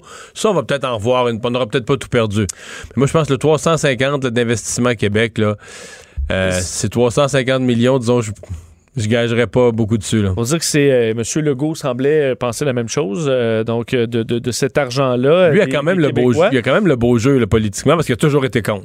Tu sais, le monde en voulait en Gaspésie. Il, a dit, il savait qu'il gagnerait jamais ce comté-là, etc. Mais il a toujours été contre. Et ça permet d'attaquer Deux adversaires en même temps. Euh, D'ailleurs, bon, là, tout le monde se, se renvoyait la balle un peu aujourd'hui, en commençant par euh, le, le dernier, Yves-François Blanchette, le chef du Bloc québécois, euh, qui réagissait dans les dernières heures, entre autres dans l'émission d'Antoine Robitaille sur Cube Radio, sur les, les, les- les accusations de Gérald Deltel, d'Alain Rayès, donc du Parti conservateur, sur le fait que lui avait approuvé cette, bon, ce, ce- ce- ce- ce- ce grand dossier. Et il dit, il a dit, j'ai lu les bouffonneries publiées par Alain Rayès et Gérard Deltel. Eux sont très contents que la cimenterie s'alimente à partir de résidus de pétrole, le plus horrible polluant qui soit, faisant référence, il l'avait rappelé en campagne électorale très souvent, que c'était à l'époque on devait utiliser une grande partie de résidus là, de biomasse et que ça, ça n'a pas été fait. Alors revenez là-dessus aujourd'hui. mais c'est quand même lui comme ministre de l'Environnement. C'est ça qui est visé. C'est lui, comme ministre de l'Environnement, Yves-François Blanchet, a autorisé un des projets les plus, euh, les plus Polluants. polluants de l'histoire moderne du Québec. là. Et euh, bon, je sais que la question est revenue souvent, même dans les débats euh, pendant la campagne électorale. Euh, ça semblait effectivement un boulet au pied pour, euh, pour l'ancien ministre de l'Environnement.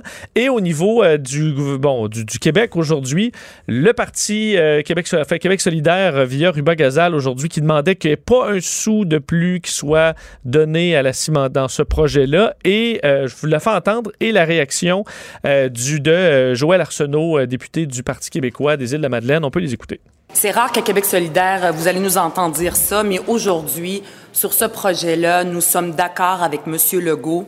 La cimenterie McKinnis est un puits sans fond de gaspillage d'argent public et plus aucun sous public ne devrait plus être mis dans ce projet polluant. Alors, si le gouvernement veut se ressaisir puis être pragmatique, il va dire on a une usine qui est actuellement installée en Gaspésie, qui crée de l'emploi, qui est de plus en plus performante, plutôt qu'aller céder comme un cadeau à des intérêts brésiliens une usine comme celle-là. Mais c'est des positions opposées parce que pour vendre à des intérêts québécois, ma compréhension, c'est qu'il y a un joueur, béton provincial. À Matane. Oui. Oui.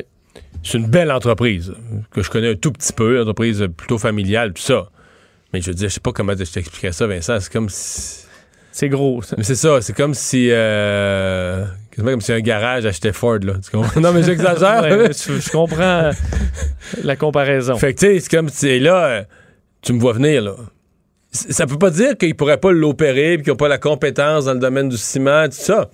Mais je veux dire, pour s'en porter acquéreur de quelque chose de ce grosseur-là, ça va prendre d'autres fonds publics, là. Puis pas des petits. On parle euh, 150 millions de dollars. là. Ouais. Fait que là, si t'es François Legault, est-ce que tu. Tu t'es pris dans ces deux mauvais choix, là. Soit que tu rajoutes plus d'argent, tu fais juste, tu perds l'argent passé, mais au moins t'en ressors plus d'autres, puis ça s'en va des Brésiliens, un groupe brésilien. Ou soit que tu dis, ben là, on va absolument le garder au Québec, on a assez payé pour ça, on va absolument le garder au Québec, sors le chéquier, envoie un 150 millions de plus, ça serait peut-être même plus que ça, pour le garder des intérêts québécois. Pas sûr que pour le nombre d'emplois créés, euh, sur ces des montants qui, qui font plus de sens à l'heure Non, ce actuelle. matin, j'en recevais euh, Michel Nadeau, parce qu'on dit c'est un million par emploi. Michel Nadeau disait attention, c'est des emplois, là, l'usine a été créée, les ressources qu'elle exploite, là, le marché dans lequel elle est, entre, 60 entre 50 et 75 ans. Fait que des emplois, euh, 200 bons emplois dans une région comme la Gaspésie pour un demi-siècle, mettons ça au, pire, un demi-siècle, ça vaut peut-être, lui, ça vaut peut-être un million par emploi, là. Les retombées, le, le, le, le- le- le en marché. impôts, tu devrais payer euh, Oui, oui, oui. quand même euh, presque ça sur une carrière avec un bon sans salaire. parler des taxes de vente, sans parler de l'activité économique de- qui vient avec, là, les transports de marchandises, il y a d'autres activités qui viennent autour, sans parler des valeurs foncières dans cette région-là où les maisons se vendaient plus. Moi, puis 200 emplois, ça relance l'économie, il y a tout un... Mais, quand même, si tu regardes ça du point de vue du reste du Québec, c'est difficile de penser que c'était un... On s'est pas mis Ça- riche avec ça. Non, c'est difficile de penser que ça aurait été un bon placement. Bon, une autre histoire d'horreur avec euh, ce, comment on l'appelle, Monsieur X, Luc, X, ouais. ouais. un nom, euh, honnêtement, je voyais parce que je- je- ça remonte quand même à 2002, là, puis je me souvenais de ce nom-là, Luc X. Ça avait marqué beaucoup les esprits en raison de l'horreur des crimes de cet homme. Pourquoi on dit Luc X? C'est parce que son nom de famille est caché pour des, dans le but de protéger sa, sa- l'identité Ses de sa propres fille, enfants, là, qui ça. était sa première victime. En fait, lui était un pédophile arrêté pour des viols sur sa fille de 4 ans, lui qui l'avait filmé pour ensuite vendre le tout sur Internet. Euh, alors, c'était un crime qui avait ma- marqué beaucoup le Québec en 2002, condamné à 15 ans de pénitencier en 2005, euh, mais qui, une fois en maison de transition, la première chose ou presque qu'il a fait, c'est retrouver les images de sa fille agressée sexuellement sur Internet euh, et de ses agressions passées. Alors, il s'était fait, a fait, il a même par- parlé à son co-chambreur, qui était lui aussi pédophile. Et là, euh, c'est un des, un des pires pédophiles du Québec, accusé donc maintenant d'avoir récidivé euh, après avoir passé 15 ans de pénitencier, parce qu'il aurait fait, c'est qu'il aurait voulu payer son co-chambreur pour prendre le blâme s'il se faisait attraper avec les photos de ses agressions qu'il avait retrouvées et mis sur un GPS. Donc, il était capable de voir et de, stocker des images de pornographie juvénile sur son GPS, qui était, semble-t-il, même ralenti à cause de la quantité de, photos pornographiques juvéniles qui- que contenait ce- cet appareil-là. Il l'aurait même prêté à son co-chambreur, également pédophile, pour qu'il se soulage là, en regardant ces photos-là. Et c'est lui qui s'est fait, en quelque sorte, pogner là, avec le GPS rempli de, de, de, de 1200 photos euh, dans le GPS, des photos mettant, dont, où on retrouvait sa fille très jeune, euh, également sa nièce et euh, bon d'autres euh, ph- photos comme ceux qu'il avait pigées sur internet. Alors euh, il aurait montré les photos à son compagnon, il aurait tenté d'acheter son aide si jamais il se faisait prendre et ben, se retrouve maintenant dans le box des, des accusés là, de, en- en- pour pour ces récidives devant la juge. Et là, il y Bélanger. a, ouais, c'est ça que j'allais dire. Il y a un certain message pour la juge sur, sur le, le- le caractère incorrigible de l'individu. Je pense qu'il y a un bon dossier euh, là-dessus. là. Alors, euh, lui, d'ailleurs, qui était dans le box des accusés, n'a pas réagi, euh, restait de marbre face à son ancien co-chambreur qui venait raconter cette histoire. T'as quelques autres nouvelles sur le président Trump, mais notamment, il, a dû démentir euh, une situation de santé. On a- moi, j'avais jamais entendu parler de ça, là, mais ça a comme euh, ressurgi aujourd'hui. Ouais, un journaliste du New York Times euh, qui a écrit un livre, donc qui a été publié dans les dernières heures et qui raconte comme quoi, lors d'une visite médicale euh, inattendue du président Trump à l'hôpital militaire de Walter Reed, euh, on aurait mis euh, le, le vice-président Mike Pence là, euh, en attente d'urgence au En- en en stand-by, prêt à bon prendre la français. présidence si jamais l'état de santé de Donald Trump s'était dégradé ou s'il avait eu besoin d'être anesthésié à la suite de ce qu'il décrivait comme un de mini AVC que le président aurait subi. Alors c'est ce qu'il raconte dans son, euh, son livre, euh, le- ce, ce journaliste. Et euh, aujourd'hui, ben, Donald Trump a réagi parce que- parce qu'en même temps, ça arrive au même moment où il y a des images de M. Trump où il vacille un peu. euh, je comprends qu'à f- filmer presque en tout Fake temps. news. Il peut, euh, il peut vaciller un peu. Il a réagi aujourd'hui, Donald Trump, disant Ça n'arrête jamais. Il essaie maintenant de dire que votre président favori, moi, a été à l'hôpital Walter Reed pour avoir souffert d'une série de mini AVC. Euh, Peut-être font-ils référence à un autre candidat d'un autre parti. Alors lui, il trouve ça vraiment terrible qu'on l'accuse faussement, mais renvoie tout de suite les accusations sur euh, Joe Biden. Alors, euh, bon, voilà pour l'histoire concernant les petits AVC. Et il a donné une entrevue, il, ben, il en donne souvent à Fox News. Et là, il a euh, évoqué une, euh, ben, théorie euh, qui fait partie des théories du complot. C'est un peu étonnant d'entendre le président évoquer ça, sans preuve d'ailleurs. Écoute, entrevue surnaturelle hier à Fox News où Donald Trump, en fin d'entrevue, questionné lorsqu'on lui demande qui contrôle vraiment Joe Biden. Alors, il a expliqué que c'était des forces sombres, euh, inconnues, donc euh, dans l'ombre, et fait référence à un avion rempli d'hommes en noir, là, en uniforme, qui se sont rendus pour mettre le trouble à la convention républicaine. Je fais entendre le, le petit extrait, puis je vous, je vous traduis par la suite. people that are in the dark shadows, people that Oh, what does are- that mean? That sounds like conspiracy theory. Dark shadows. No, what and is that? people that you haven't heard of. They're, they're people that are on the streets. They're people that are controlling the streets. We had somebody get on a plane from a certain city this weekend, and in the plane, it was almost completely loaded with with thugs wearing these dark uniforms, black uniforms with gear and this and that. They're they're on a plane. Where's- where's This this? I- I'll tell you sometime, but I, I, it's under investigation right now. Là, il dit c'est il peut pas en parler parce que c'est sous enquête. Ouais, sous enquête. mais il dit donc un avion qui est parti de quelque part, d'une certaine ville, avec euh, disait, sept personnes dans l'avion, habillées en noir, euh, des voyous qui se dirigeaient donc vers la convention pour faire du, du- gros trouble. Euh, D'ailleurs, la, FAA américaine, le département de la sécurité intérieure, personne n'a voulu faire de commentaires là-dessus aujourd'hui, mais ça semble faire écho à une théorie du complot qui circule depuis trois mois, euh, comme quoi euh, il y aurait donc, selon un message qui circule, on aurait vu l'embarquement d'une douzaine d'hommes en noir, habillés donc en noir, dans un avion dans l'Idaho à Seattle, dans l'État de Washington, et on disait préparez-vous à des attaques dans le centre-ville et les zones résidentielles. Euh, les gens qui auraient un tatouage Antifa America sur leurs bras, encore là, ces hommes, ces mystérieux hommes en noir. Et euh, c'est tout ce qu'on sait de cette histoire-là, mais il a raconté ça à, en prime time hier à Fox News, donnant aucun détail, juste lançant qu'il y a un avion mystérieux d'hommes en noir qui vont mettre le trouble à la convention et qu'il y a une grande enquête là-dessus. Euh, évidemment, euh, il en faut pas beaucoup plus pour alimenter les théories du complot qui sont déjà, qui placent déjà Donald Trump comme étant le monsieur qui est sur le point de tout dévoiler ça au grand jour. Est-ce que c'est Trump qui habilement met le feu de plus en plus à ces sites conspirationnistes-là qui le qui semble le servir pour l'instant, ou est-ce qu'il y a réellement des avions d'hommes en noir, Mario, qui euh, se promènent pour aller euh, mettre le trou? Parce qu'à sept personnes, quand même limité. Là. Tu mets pas le trouble dans, dans une ville d'un million d'habitants à 7, là, c'est limité ce que tu. C'est limité, oui. Alors, euh, à suivre, on attend les détails. Il a dit qu'il allait donner des détails là-dessus éventuellement. Merci. Le remède à la désinformation. Mario Dumont et Vincent Dessureau. Cube Radio.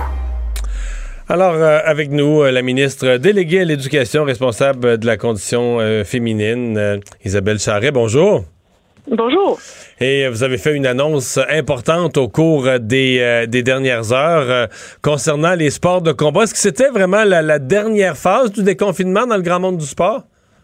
Oui, ben c'était euh, les derniers à être déconfinés, effectivement. Euh, euh, des, des- un milieu qui a été excessivement patient, qui a bien travaillé pour euh, faire en sorte de présenter à la santé publique des protocoles euh, qui a satisfait euh, justement la santé publique, qui fait en sorte qu'aujourd'hui, on pouvait annoncer que les affrontements, les combats pouvaient se dérouler à partir de demain. Bon, évidemment, en, en respectant un certain protocole, en respectant euh, certaines mesures, dont entre autres celles que euh, les partenaires d'entraînement ou de combat euh, sont en groupe limité, donc un groupe de quatre euh, sur, sur une longue période. Donc, euh, pour, pour une période d'entraînement là, quand même assez longue, là, on a quatre. quatre personnes contre qui on peut se battre et euh, les, euh, les participants doivent euh, remplir un formulaire de consentement parce qu'évidemment, euh, il y a encore un risque rattaché à ce sport-là. Mais c'est quand même une, une très bonne nouvelle pour le milieu qui a attendu, comme, euh, comme je le disais tantôt, euh, patiemment. Et, et ce- c'est effectif de demain matin, là? c'est effectif demain matin, exactement. Donc, euh, il y avait plusieurs fédérations qui étaient avec nous euh, durant l'annonce. Bon, évidemment, ils sont ils étaient satisfaits puis euh, euh, soulagés, je dirais, là, parce que, bon, bien entendu, leurs membres avaient bien hâte de, de pouvoir, euh, pouvoir euh, effectuer des combats. Reste l'étape, je sais que vous n'avez pas donné de date, mais ça semble être pas loin dans le temps, mais reste l'étape de, disons, de- des, euh, des spectacles devant public, donc des combats qui seraient présentés par des promoteurs devant public. Euh, ça vous vous sentez à l'aise d'aller de l'avant avec ça à court terme aussi? Oui, ben en fait, euh, on parle des, des galas professionnels. Donc, euh, pour eux aussi, ils ont des protocoles à déposer, puis euh, qui doivent être validés par l'ARAGJ pour euh, puis gala par gala, parce que chaque euh, chaque entité est différente, puis dans un contexte différent aussi. Alors, euh, dans les prochains jours, ils pourront déposer à l'ARAGJ qui vont pouvoir leur donner leur accréditation. Puis, je ne sais pas si je l'ai spécifié tantôt, mais pour pour les autres formes de combat, là, on parle pas de compétition, on parle vraiment de dans un contexte d'entraînement. Alors, euh, pour, pour eux, le- le- le- le- les combats sont maintenant permis. Mhm.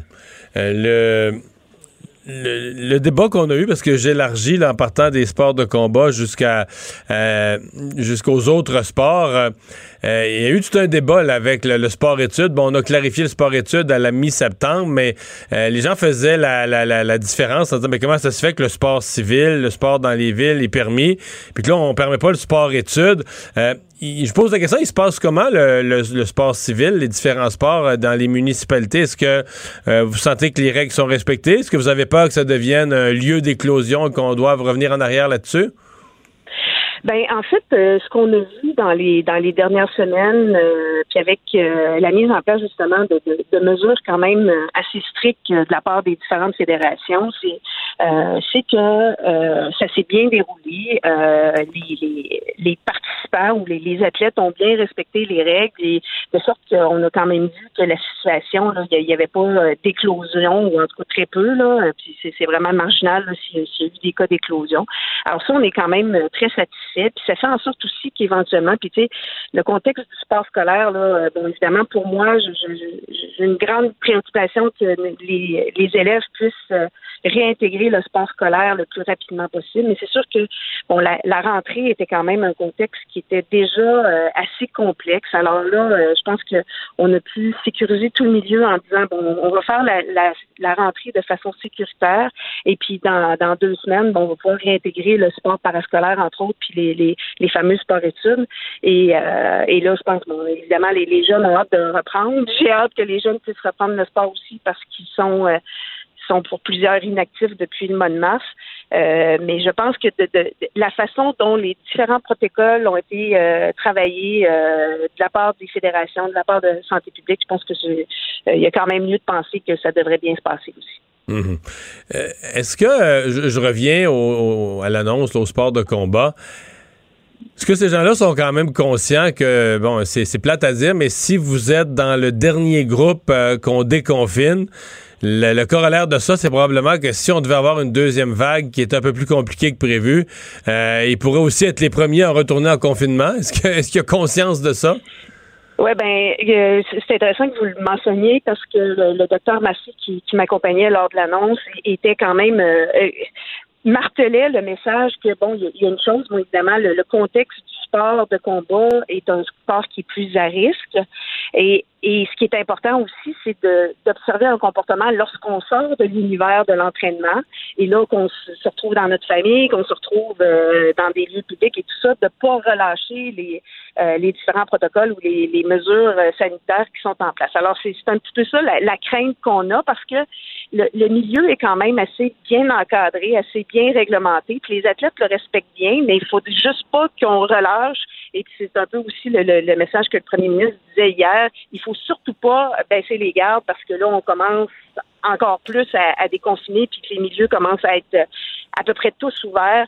Mais euh, il faut pas il faut pas baisser la garde parce qu'évidemment, il y a quand même un, un risque qui nous guette et euh, bon pour le pour les sports de combat, évidemment, le, le risque est encore plus accru. Madame Charret, merci d'avoir été là. Ça me fait plaisir. Au revoir. Au revoir. La ministre déléguée à l'éducation responsable du sport, Isabelle Charret. Vincent, euh, dans les nouvelles, euh, tu euh, nous parles, il y a eu du mouvement là, dans les grandes fortunes, euh, dans, les, dans le rang des grandes fortunes. Oui, absolument. Il faut dire que celui qui se déplace euh, se déplace très rapidement, c'est Elon Musk, qui euh, devient aujourd'hui le troisième homme le plus riche. Je pensais que ça avait ralenti un petit peu ses affaires, mais c'est une mauvaise perception. Oui, parce que les, les actions de, de Tesla, entre autres, dans les, derniers, dans les dernières semaines, ont monté en fou là, de, de M. Musk. En fait, il a fait, Elon Musk, parce que là, sa fortune maintenant dépasse celle de Mark Zuckerberg. Donc, ça, c'est euh, la nouvelle du jour. Là. Il est, plus. Il est plus riche que Facebook. Exact. Il passe du numéro 4 au numéro 3. Alors, il a devant lui uniquement Bill Gates et euh, Jeff Bezos. Et ce que Elon Musk est vraiment spectaculaire, c'est que sa fortune a monté de 80, plus de 80 milliards depuis le début de la pandémie. Donc, lui, ça a été une montée là, vertigineuse vers les cieux au point où il risque de dépasser peut-être autour de 100 millions. Évidemment, ça varie, 100 milliards, euh, ça varie au fil des jours selon les, euh, les, les actions de ces entreprises. Bon, on s'attend à ce que son prochain objectif, ce soit de battre Bill Gates très rapidement, là, euh, possiblement en raison de sa croissance Rapide. Très, très rapide. Il euh, faut dire par contre que c'est pas le seul milliardaire qui a une croissance rapide. Tous les milliardaires là, au sommet ont monté euh, leur fortune de façon très importante, alors que pour la plupart des gens, c'était économiquement une période plus difficile où les actions qui ont repris, euh, qui ont repris un peu, mais sans, sans, plus. Là. Mm -hmm. Mais dans le cas de Facebook, est-ce que c'est encore en croissance, Facebook? Parce que ben, c'est ceux qui ont acheté Instagram, ils ont d'autres propriétés, mais la perception, c'est que Facebook, euh, il y a moins de nouveaux clients disponibles, il frappe, il frappe un os dans plusieurs pays euh, au niveau de la protection des renseignements. Il y a beaucoup plus de critiques de Facebook. T'as pas plus l'enthousiasme pour Facebook des, beaux jours. C'est une bonne euh, c'est une bonne question parce qu'effectivement, Facebook, il y a la partie la partie Facebook, la plateforme les, chiffres sont plus durs à avoir qu'avant, où avant Facebook les publiait énormément sur le temps passé, entre autres sur la plateforme. Je pense que c'est un réseau social qui est clairement vieillissant. On avait Instagram qui sauvait la mise parce qu'Instagram, c'était la croissance folle. Sauf que là arrive TikTok, où là, les jeunes passent, écoute, le temps. TikTok, c'est vraiment, euh, je pense, une des, un des réseaux sociaux les plus addictifs. Parce que t'arrives jamais au bout du contenu. Là. Instagram, à un moment donné, tes amis, là, t'as fait le tour là, de ce que les gens que tu suis euh, vont te donner comme contenu, mais TikTok, c'est sans fin. C'est un algorithme, ils vont te donner n'importe quoi tant que t'en demandes. Alors, je pense que le temps passé là-dessus chez les jeunes, surtout... Mais moi, ce que je vois de TikTok, dévie, là, là. ben, je comprends qu'il y a eu. c'est- dur à comprendre pour moi, TikTok. C'est pas vraiment pas de mon âge et de ma génération, mais je regarde ma fille. À un moment donné, mettons, c'est des chorégraphies, tu c'est Ouais. très ludique. Mais en même temps, c'est le royaume du truc, là. Je veux dire, en cuisine, là, il y a un truc absolument pour tout, là. Tu sais, mettons un- une vidéo de, de 21 secondes pour te montrer comment peler telle affaire, comment couper plus vite tel légume, comment faire apparaître. Mais, ouais, mais ça, ça va être le TikTok. Ça, c'est sur le TikTok de ta fille? Ouais. Bon, mais c'est que TikTok se rend compte qu'elle s'intéresse à ça. là. Parce que moi, par exemple, c'est des avions et des bateaux. là. Euh, D'ailleurs, euh, euh, juste pour te montrer la force de l'algorithme. En fin de semaine, il y a un bateau que je, croise sur le fleuve, je le trouve très beau. Je wow, OK, tout un bateau. Il était dans mes vidéos TikTok le lendemain. Pas parce qu'ils y ont su, mais juste parce qu'ils se rendent compte que je, je, je, je, je- semble écouter naturellement des vidéos de bateaux, que je suis à Montréal. Donc là, quelqu'un qui a publié une vidéo d'un beau bateau à Montréal, alors que c'est probablement, probablement que ça m'intéresserait moi. Mais dans la même journée, en dans 24 heures, je- j'avais vu le même bateau sur le réseau social. Donc, Mais ça, c'est la chaîne qui te manipule. là. ben oui, ben oui, mais c'est pour démontrer l'efficacité quand même de cet algorithme. Et ça, ça appartient pas à Facebook. Donc, effectivement, euh, je pense que c'est ça plafonne un peu pour euh, Mark Zuckerberg. Mais quand tu as une fortune pareille, tu es capable d'acheter tous les concurrents ou des presque. Je pense qu'ils peuvent se trouver une autre vache à façons lait. infinies de faire fructifier cet argent-là. Pendant que votre attention est centrée sur cette voix qui vous parle ici, ou encore là, très loin là-bas, Celle de Desjardins Entreprises est centrée sur plus de 400 000 entreprises partout autour de vous. Depuis plus de 120 ans, nos équipes dédiées accompagnent les entrepreneurs d'ici à chaque étape pour qu'ils puissent rester centrés sur ce qui compte, la croissance de leur entreprise.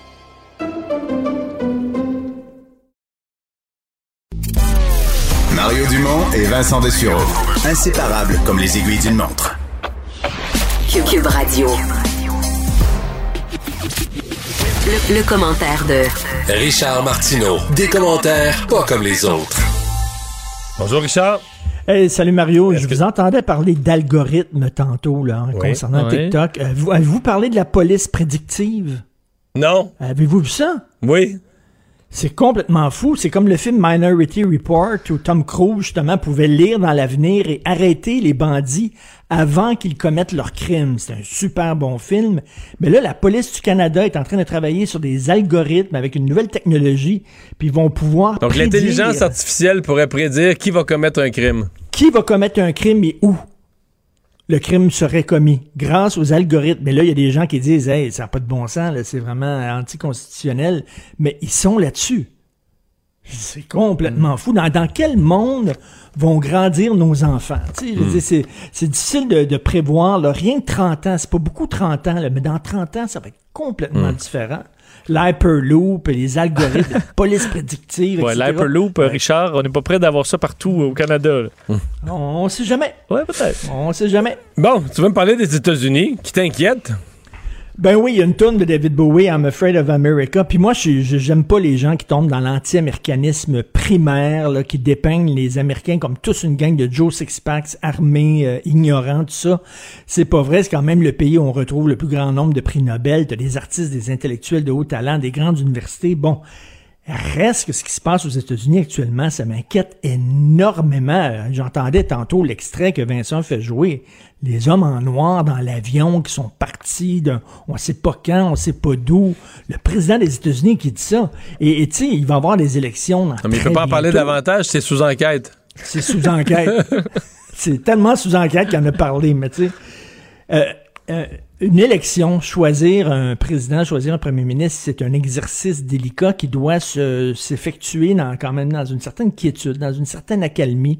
Là, ils vont aller en élection alors que tout le monde est craqué à bloc d'un côté comme de l'autre. Et tu imagines, parce que là, il faut pas, faut pas se raconter des histoires. Là. Toutes les, manifestations, les actes de violence, ça, ça, ça aide Donald Trump.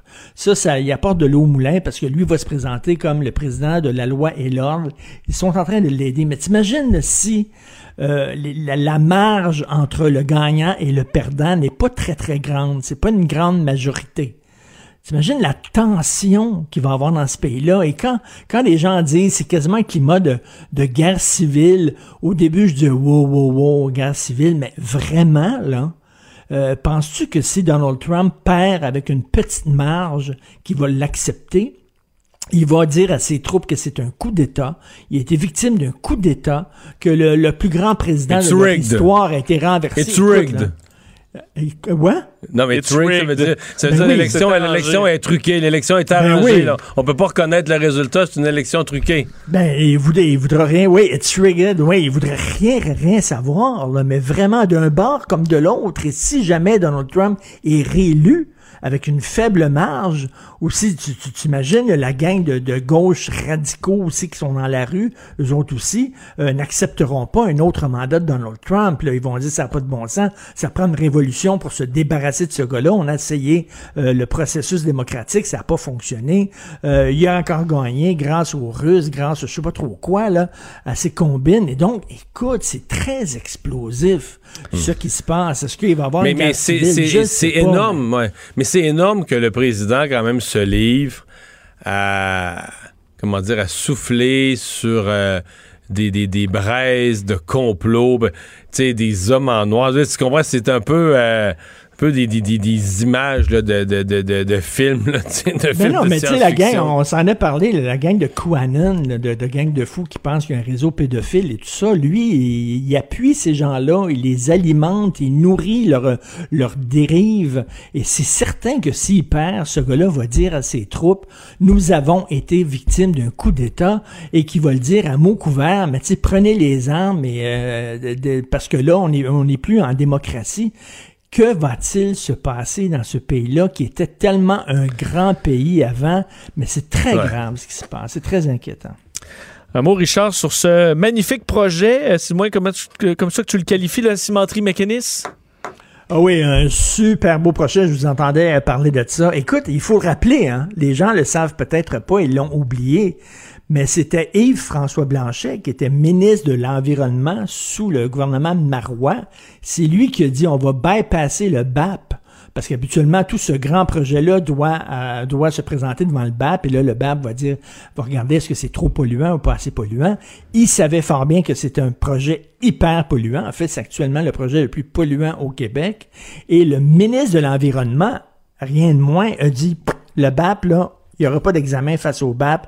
Tu t'en vas à go, tu ramasses le 200 pièces parce que ça va créer de l'emploi. Je vous entendais parler tantôt. C'est, ça coûtait cher. Ça coûtait cher pour le peu d'emplois que ça a créé. C'est extrêmement polluant. Là, il va falloir le vendre à des Brésiliens. Euh, écoute, on le sait, là. Ce genre de, d'entreprise-là, ce, ce genre de, de, de- de- de la cimenterie, ils ont créé ça pour avoir des votes en région. Il y avait besoin de votes dans la région, ils ont créé ça, ça va créer de l'emploi, blablabla. On va-tu arrêter à un moment donné au Québec de mettre de l'argent public dans des canards boiteux sous prétexte que c'est Québec Inc., c'est important et tout ça? Dire, combien de millions de dollars on a mis dans toutes sortes d'entreprises qui étaient hyper boiteuses, ça n'a rien donné, soit pour avoir des votes, soit pour se donner euh, mais une là, François Legault de est à la- défenseur de Québec François Inc. Legault est à la une de la presse aujourd'hui disant que Ben il faut avoir plus d'entreprises québécoises, puis il faut, euh, faut sortir le chéquier au besoin pour les, les démarrer ou les encourager. Ben là, ça veut-tu dire qu'on va remettre de l'argent dans, dans, dans McGuinness pour... euh, Pas nécessairement celui-là, celui-là ou dans d'autres projets, de, de- d'autres projets, ben que lui va que lui va nous dire qu'ils sont meilleurs, mais ça, est-ce qu'ils sont meilleurs ou pas meilleurs, on le sait juste après, hein? Ben c'est ça, le nationalisme économique, là, je suis pas sûr que, euh, on, on s'en sort bien avec ça. Je suis pas sûr que c'est si bon que ça de mettre de l'argent dans des canards boiteux sous prétexte que c'est des canards québécois. C'est d'ici. Vaut mieux des fois des entreprises étrangères qui euh, qui sont solides euh, sur leurs deux pattes et puis qui euh, f- tu sais, créent des vrais jobs Ouais. ici plutôt que des affaires tout croche là. Le problème, c'est que les entreprises étrangères, t'as plus aucun contrôle sur rien. Fait que une bonne journée, ils décident qu'il faut restructurer mesurer. T'es- T'es t'es un point, sur une carte à l'échelle mondiale, tu es un point représenté par une punaise sur la carte. Puis à un moment donné, ils disent qu'il faut fermer trois usines. Bon, ben, on va fermer celle Ben, du Québec, bien. celle de la Pologne. Puis là, ils- Mais tu sais combien d'entreprises québécoises qu'on a gardées sur respirateur artificiel Je sais, sous prétexte c'est que pas c'était- québécois, là, tu sais. Ouais, c'est C'est pas- entre autres là, toutes les éoliennes puis tout ça, l'argent qu'on met là-dedans, là. Mais- Il, a se poser, il y a des questions à se poser là-dessus. François Legault, là-dessus, par exemple, dans, dans le dossier de mécanisme, l'avantage qu'il y a, il y a les coups des franges parce que lui, il est le seul, à la surprise générale, se mettant à dos tous les électeurs de la Gaspésie qui n'ont jamais voté CAC. il est contre depuis le début, là. Fait que. Et je, je lisais une entrevue de François Blanchet qui dit qu'il regrette strictement rien. Il a donné une entrevue il y a quelques jours au Devoir que c'était encore aujourd'hui, il referait la même chose, c'est-à-dire qu'il permettrait euh, à McGuinness de bypasser le BAP. C'est quand même assez spécial pour un ministre de l'Environnement de donner le feu vert à un, un- un- un projet hyper polluant. Et après ça, M. Blanchet, comme chef du Bloc, va dire, nous autres, c'est très important les valeurs québécoises. Et une des valeurs du Québec qu'on va défendre à Ottawa, c'est justement le Québec vert. On veut pas d'oléoduc qui passe, on veut pas de gazoduc qui Mais passe le sur le territoire Richard, québécois. Dans le Québec vert. Le Québec vert. T'sais, on est vert quand c'est quelque chose là, comme le pétrole parce qu'on n'en a pas chez nous. là, Puis ça vient tout d'ailleurs. Fait que là, on est vert pour chialer contre une autre province. Puis quand c'est nos affaires, je veux dire, si on se faisait dire, nous, par les provinces de l'Ouest, que l'électricité, c'est pas si vert, puis que les pylônes polluent, puis tout ça, on les enverrait se faire foutre, puis on défendrait notre industrie. Mais ouais, Complètement. Tu sais, Québec tu d'ailleurs que, que c'est au Québec où on, on achète le plus de gros chars puis de gros trucks puis tout ça. Là. Mais non, mais, mais D'ailleurs- pas, mais- oui, mais on n'est pas, on met pas d'essence dedans. Parce qu'on est contre on- l'essence. Non, on veut pas mettre d'essence canadienne. On est. On veut mettre On de l'essence étrangère. Euh, le- L'essence étrangère, c'est correct, mais pas d'essence canadienne. On veut rien savoir. Non, on met pas d'essence dans nos véhicules. On est contre, on est contre le pétrole. on est Je contre. peux pas croire qu'on en met dans nos véhicules. On est contre. bon, hey, tu veux me parler de pédophilie? Qu'est-ce qu'on fait avec ces pédophiles-là? Qu'est-ce qu'on fait avec ces gens-là? Est-ce que tu veux me parler de, de, de- Ben, Luc X, c'est ça, là, ouais, hein, on en le, a parlé le plus gars, tôt. il sort, c'est ça, il fait quoi, 15 ans de prison, il ressort, la première chose qu'il fait, c'est qu'il retourne dans, dans ses- les photos euh, de, de, de, de sa Du viol qu'il a fait de sa propre fille. Sa propre fille qui était habillée en mariée, qui avait une robe de mariée lorsqu'il À quatre- l'agressait. quatre ans. C'est assez, c'est assez capoté, là, ben raide. Qu'est-ce qu'on fait avec ces gens-là? Euh, je lisais un texte qui a été euh, publié dans Châtelaine il y a quelques années de ça. Euh, je crois que c'est en 2014 où euh, c'est Lise Ravary qui avait écrit d'ailleurs ce texte-là dans Châtelaine où elle avait interviewé plein de gens qui disent non, non, non, écoutez, il faut pas les embarrer jusqu'à la fin de leur vie. Au contraire, il y a des thérapies, on peut leur apprendre à contrôler leurs instincts. Mais moi, j'ai déjà parlé à plusieurs psychologues, des sexologues qui me disent ça se guérit pas. Ça ne se guérit pas. Ça peut peut-être se contrôler, ça se guérit pas. Fait qu'on fait quoi avec ces gens-là? Ils sont en dedans. Parce que là, dans un cas de, on est dans un cas de pulsion, 15 là. ans au pénitencier, là. 15 ans pénitentiaire, mais la première affaire qu'il fait en sortant, Ah ouais, c'est ça que je dis. ça, là. C'est de mettre ça sur son GPS parce que le gars, il peut pas passer une journée sans regarder ce genre d'image-là. Et t'a- t'a- t'avais, t'avais lu euh, certainement cette nouvelle-là du gars au Saguenay, un homme au Saguenay qui s'était fait venir une poupée. Les poupées érotiques qui ont rien à voir avec les poupées gonflables là, des années 70, là, qui avaient l'air des ballons. C'est pas ça, c'est des poupées qui ont vraiment l'air des personnages, des vraies personnes. Euh, et c'est des, poupées qui sont faites, là, qui ressemblent à des enfants. Et lui, il prenait ça, puis excusez-moi l'expression, mais il zignait la poupée, là, parce qu'il y avait des pulsions euh, pédophiles. Et plutôt que de faire ça sur les vrais enfants, il s'est fait venir une poupée. Mais t'imagines qu'il y a des entreprises qui font ça, là. Il y a des entreprises avec des gens qui travaillent là, il y a quelqu'un qui le dessine, il y a un créateur, il y a des gens qui mettent ça dans des boîtes, il y a quelqu'un qui gère euh, euh, la- l'achat en ligne, la distribution, tout ça. Et toute cette entreprise-là, c'est pour faire des poupées sexuelles à l'effigie d'enfants. C'est quand même, c'est hallucinant, tu sais. Le Hmm. gars, c'est ça sa job, là. Il, Mais ça va être, part euh, le matin puis ça va faire ça, là. Il fabrique des poupées. Mais dans le cas de Luc X, ça va être intéressant de voir euh, l'attitude de la juge là, qui voit arriver cet individu-là. Tu dis, OK, il a été condamné, euh, jugement quand même sévère parce que c'était des cas extrêmes, euh, viol sur sa propre fille, etc. Euh, passe 15 ans derrière les barreaux, revient, puis tout de suite recommence. Qu'est-ce que la juge peut se dire en matière de en matière de, de correction de l'individu, Mais là, là, ils vont dire, là, ils vont pas de récidive. Là. Là, ils vont dire, on va le déclarer délinquant dangereux. Là, je dis, attends une minute. Attends une minute, là. le gars violait à de nombreuses reprises sa petite fille de 4 ans. Il vendait ça sur le dark web, puis il n'était pas déclaré délinquant dangereux à cette époque-là. Ça prend quoi pour être déclaré délinquant dangereux? C'est peut-être la pire affaire que tu peux faire. Puis même, ça se demandait si ce gars-là peut décider de faire un enfant justement pour avoir une victime à sa proximité, une victime proche de lui tous les jours. T'imagines comment c'est fou raide? Et il n'était pas déclaré délinquant euh, dangereux. On va le faire, là. Un dossier certainement à suivre devant le, tribunal. merci beaucoup, Richard. À demain. Salut, à demain. Bye. Mario Dumont et Vincent Dessureau. Joignez-vous à la discussion. Appelez ou textez le 187 Cube Radio 1877 827 2346. Et c'est l'heure de la chronique politique avec euh, Gilles Barry. Bonjour Gilles.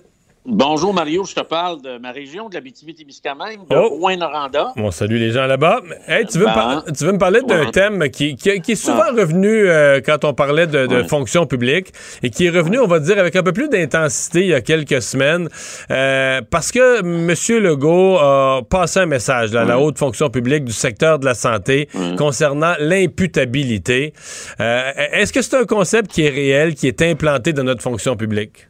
Ben, écoute, Mario, d'abord, on va se rappeler que moi et toi, et tu as refait des émissions euh, à LCN là-dessus, et euh, me suis fait beaucoup interpeller d'ailleurs.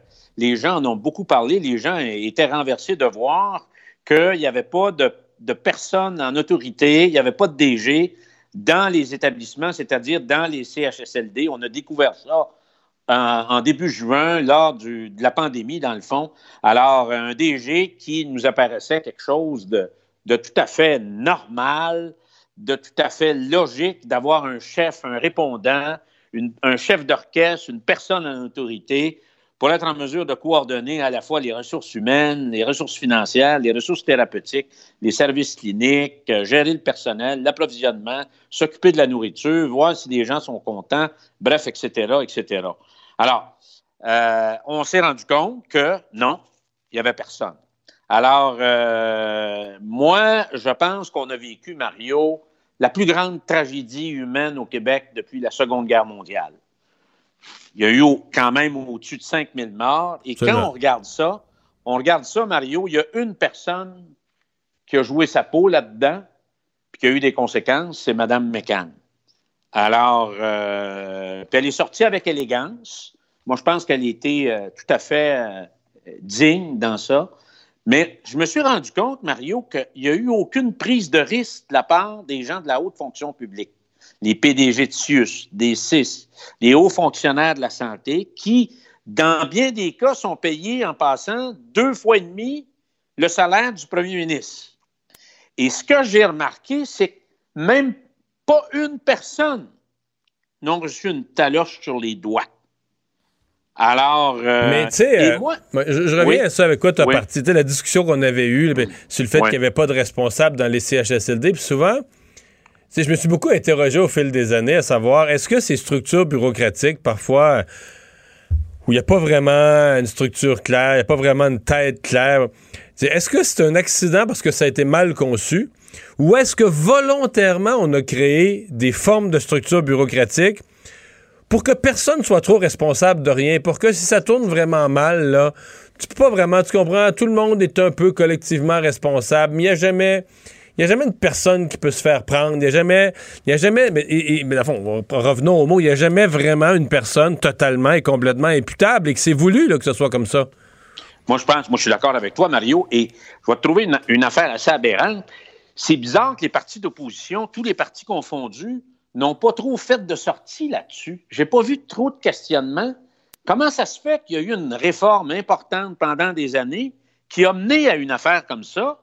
Comment ça se fait qu'un député qui est dans un comté X va accepter que son hôpital ou son centre va être géré par un fonctionnaire qui est à 200 km de chez eux?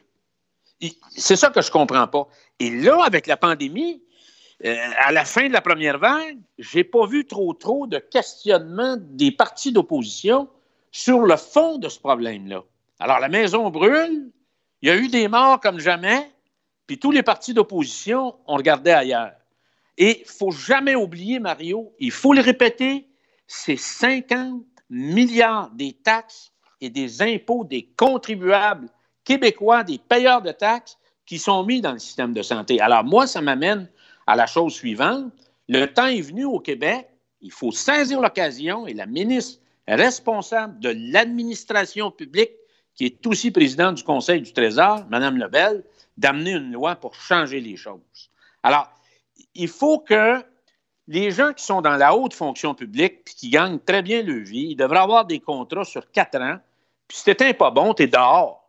On ne change pas. Parce que là, c'est tout le monde, tout le monde, tout le monde change de place, mais tout reste pareil. Le sous-ministre qui était sous-ministre de Mme euh, McCann, lui, il a, changé, il a changé de responsabilité, mais il se retrouve ailleurs dans la fonction publique avec les mêmes avantages. T'es un pas bon, c'est dehors. On ne peut pas continuer à regarder aller l'administration de notre système de santé, parce que c'est quand même le gros poste de dépense du gouvernement du Québec. Il faut changer nos approches. Il faut changer de culture. Il faut, il faut être en mesure de mettre des gens qui vont être imputables et responsables. D'ailleurs, Mario, ça fait quand même pas mal de temps que le ministre, qu'on a parlé de ça. Y a-t-il eu des nominations pour mettre des gens en autorité d'un CHSLD à l'heure où on se parle actuellement au Québec, Mario? C'est annoncé, mais j'en ai pas vu qui était conclu. L'intention est annoncée. Et ça m'amène aussi, Mario, le gouvernement a lancé une petite commission présidée par Mme Castonguay qui a, beaucoup de mérite, qui a beaucoup de compétences. Mais qu'est-ce qu'on retrouve autour de cette petite commission-là? C'est des experts, mais ce pas des opérateurs. Ce pas des gens qui ont géré de leurs mains euh, un hôpital, un CHSLD. Ce pas des opérateurs. Et c'est ça qu'on a besoin actuellement, Mario.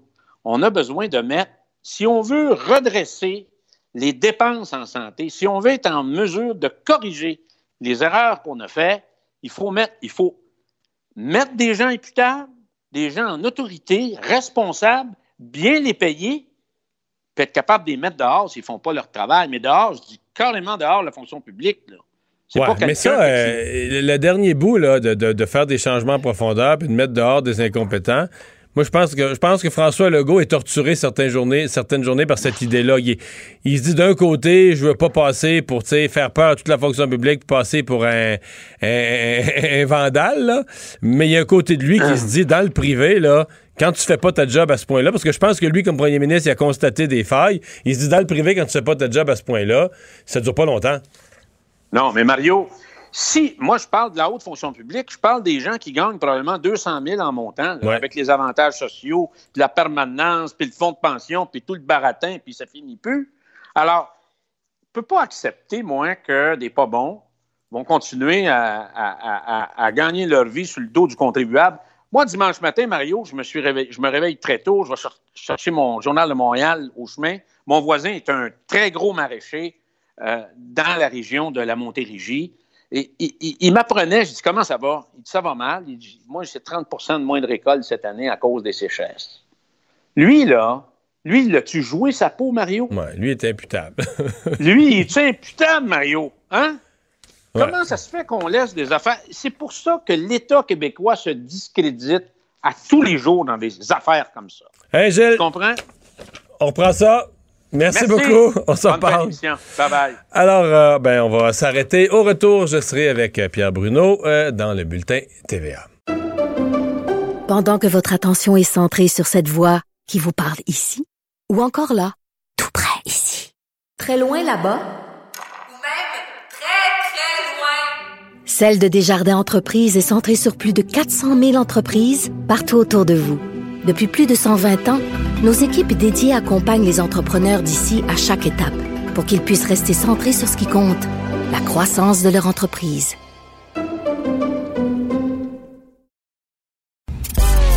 Mario Dumont et Vincent Dessureau. Un duo aussi populaire que Batman et Robin. Cube Radio. Cube Radio. Cube Radio. En direct à LCN. 17h27, on retrouve Mario Dumont dans les studios de Cube Radio. Euh, Mario, bonsoir. Bonsoir. Euh, le ministre Fitzgibbon l'a confirmé, c'est 500 millions que les Québécois vont perdre dans l'aventure de la cimenterie Mécanis. Oui, c'est beaucoup d'argent. Évidemment, euh, c'était euh, un projet qui... qui... D'abord, c'est un projet qui existait depuis longtemps, le ce rêve d'avoir une cimenterie à cet endroit. Bon, on dit que c'est utilisation des ressources naturelles québécoises, mais il y a eu des passements de coûts. La famille Bombardier qui, euh, qui s'est lancée là-dedans, la famille Bombardier-Baudouin, n'était pas vraiment des opérateurs. Ils connaissaient d'autres domaines, mais n'étaient pas vraiment des opérateurs de, cimenterie. D'ailleurs, leurs autres activités n'ont pas été particulièrement bien durant la même période. Fait qu'on se retrouve aujourd'hui avec euh, une espèce d'obligation de, de vendre, de passer la main, mais avec les dépassements de coûts, veut dire, on, on vendra pas au prix que ça a coûté. Puis là, voici le dilemme du gouvernement du Québec. Il y a probablement un Parce petit joueur- a une patate chaude dans les mains. Ah oui, vraiment. Euh, euh, en, en disant quand même que M. Legault a toujours été contre. Fait que ça lui donne... euh, les gens de la Gaspésie étaient choqués contre lui. Il n'a jamais gagné des votes en Gaspésie à cause de ça. Mais bon, là, soit on remet ça à des investisseurs québécois, mais qui sont de beaucoup plus petits joueurs dans l'industrie du ciment. C'est évident que pour qu'ils reprennent ça, il va falloir remettre des fonds publics, puis pas des pinottes, des 150 millions et plus. Soit on vend dans ce cas-ci, c'est un groupe brésilien. Euh, mais là, ben, on n'aura pas à remettre de l'argent. On va perdre de l'argent qu'on a déjà mis. Là, ils ne payeront jamais la totalité des prêts et des subventions, ils ne rembourseront jamais ça. Donc, on va perdre des centaines de millions. Mais on n'en rajoute pas au moins. Et c'est le choix devant lequel le gouvernement, à l'heure actuelle, est placé. Bon, euh, en Gaspésie, je parlais au maire ce matin durant mon émission. J'ai parlé au maire de Port-Daniel Gascon qui, lui, continue de dire écoutez, là, c'est une bonne entreprise, c'est qui va bien. euh, il y a eu des dépassements de coûts pendant la construction, mais présentement, elle opère bien, elle est profitable. euh, les 200 bons emplois, plus plein de retombées pour une communauté là-bas. Euh, bon, euh, les experts peuvent dire écoutez, si. C'est supposé vivre entre 50 et 75 ans, cette cimenterie. Peut-être que les millions les- qu'on y a mis vont finir par se rentabiliser sur une période d'un demi-siècle ou trois quarts de siècle. Mais disons pour les contribuables d'aujourd'hui, dans la présente décennie, c'est toute une tasse de café. Mais en même temps, Mario, soyons clairs, là, que ce soit un opérateur brésilien ou un opérateur québécois, ces emplois-là, ils sont assurés là, en Gaspésie. Oui, je oh, oui, oui. Ça se dé- C'est pas comme des emplois de bureau, là. ça se déménage pas. Il y a une cimenterie, puis elle est là avec les Brésiliens, ils vont être obligés de l'opérer là. Ça, il n'y a pas d'inquiétude de ce côté-là. Bon, là, on vit, euh, peut-être, euh, on craint la deuxième vague. Euh, ce matin, je vous voyais aussi là, parler de ce qui se passe en Europe, de ce qui se passe un peu partout. On le constate chez nous également. Mais c'est l'indiscipline générale qui, qui inquiète. On peut peut-être entendre ce qu'en pensent les gens de toutes les mesures de distanciation sociale et de port de masque. Malheureusement, oui. Euh, ben, tantôt, en faisant mes courses, là, il a fallu qu'ils disent à une dame âgée, nettoyez vos mains avant de rentrer. euh. Mais en gros, je pense qu'on s'habitue. On commence quoi, déjà notre sixième mois, je crois? Non, je trouve que quand on va au métro, euh, le monde fait attention, puis euh, ils ont tout le masque. là. Il y en a un. Oui, il y en a un. Je trouve que les gens font vraiment pas attention. Peut-être plus difficile dans les écoles, Mario, quand on Hmm. Ouais, regarde là, ces images-là. hein. Ouais, ça, je pense que c'est des jeunes qui, devant la caméra, font du spectacle un peu, provoquer euh, les adolescents, parce que dans d'autres écoles, on me dit quand même que les jeunes font attention, mais des fois, ils s'oublient. Euh, reste que, là où je trouve un écart, euh, il y a beaucoup de citoyens, même dans le, le Vox Pop qu'on entendait euh, ce matin que Marianne Lapierre a fait, il y a des gens qui disaient à Marianne, mais en tout cas, si ça tourne mal puis il y a trop de cas, là, on se fie que le gouvernement va prendre les mesures. Là, prendre les mesures, ça, c'est du confinement. Et donc, tu as des citoyens qui se fient au gouvernement pour retourner en confinement. Mais M. Legault, lui, il veut pas ça plus qu'un mal dedans, là. Il a dit, il veut pas refermer les entreprises, pas pantoute. Il veut pas refermer les écoles, surtout pas. Donc là, tu as, une population qui se fie sur le gouvernement pour dire si ça tourne mal, euh, on reposera des mesures, on prendra des mesures comme le confinement. Mais tu as un gouvernement qui, lui, qui se fie sur ses citoyens en disant hey, moi, là, je veux pas retourner en confinement d'aucune manière, puis je me fie sur vous, les citoyens, pour porter le masque, faire attention, prendre toutes les mesures qui empêchent la maladie contagieuse de se, de se propager. Il y a un écart de perception, là. Merci, Mario. On vous écoute demain, 10h sur LCN. Au revoir. Au revoir. Alors, Vincent, mais tu veux, en terminant, nous parler de. Une petite vite sur une histoire de voleur. Écoute, quelqu'un qui a une longue carrière de criminel, mais qui devrait peut-être penser à autre chose parce que Éric Turmel, euh, arrêté en- samedi pour un- une tentative de hold-up à Joliette. Et tu sais comment on l'a recueilli? Non. Enquête très rapide. En fait, le 25 août dernier, il se présente dans une succursale BMO à Joliette avec un message où c'est écrit Hold up, beaucoup de cash, silence. C'est écrit ça? Euh, C'est écrit ça. C'est écrit ça sur une carte, OK? Le montre à la, la, la- bon, la, personne, l'employé, qui n'obtempère pas assez vite, se met à crier, finalement quitte euh, les lieux un peu Et donc, il se présente. Ouais. Son hold-up, plutôt que de le crier, il l'a écrit sur un papier. Ouais, Il avec un couteau. Il monte à la fille. Là, ça va pas assez vite. Fait que là, il décide qu'il se pousse. Mais il a laissé son bout de papier là. Et quand on le revire de bord, c'est sa carte d'affaires. Éric Turmel, homme à tout faire. C'est sa carte Ah ben pour des job-in et de tout faire. Et euh, ben, on l'a recueilli. euh, à- il était chez Jean-Marc Francaire, 55 ans. Un autre qui était recherché pour des braquages. C'est un monsieur Éric Turmel qui a un lourd passé criminel, une quarantaine de passages devant le juge depuis les années 90 pour toutes sortes de vols. Et euh, Donc, ses méthodes se raffinent pas beaucoup. ben, c'est ça. C'est un des- je pense qu'il est dû pour, pour la retraite de sa carrière criminelle. Écrire hold-up sur sa propre carte d'affaires, je l'avais jamais vu celle-là. Merci Vincent, merci à vous d'avoir été là. On se retrouve demain 15h30. Cube Radio.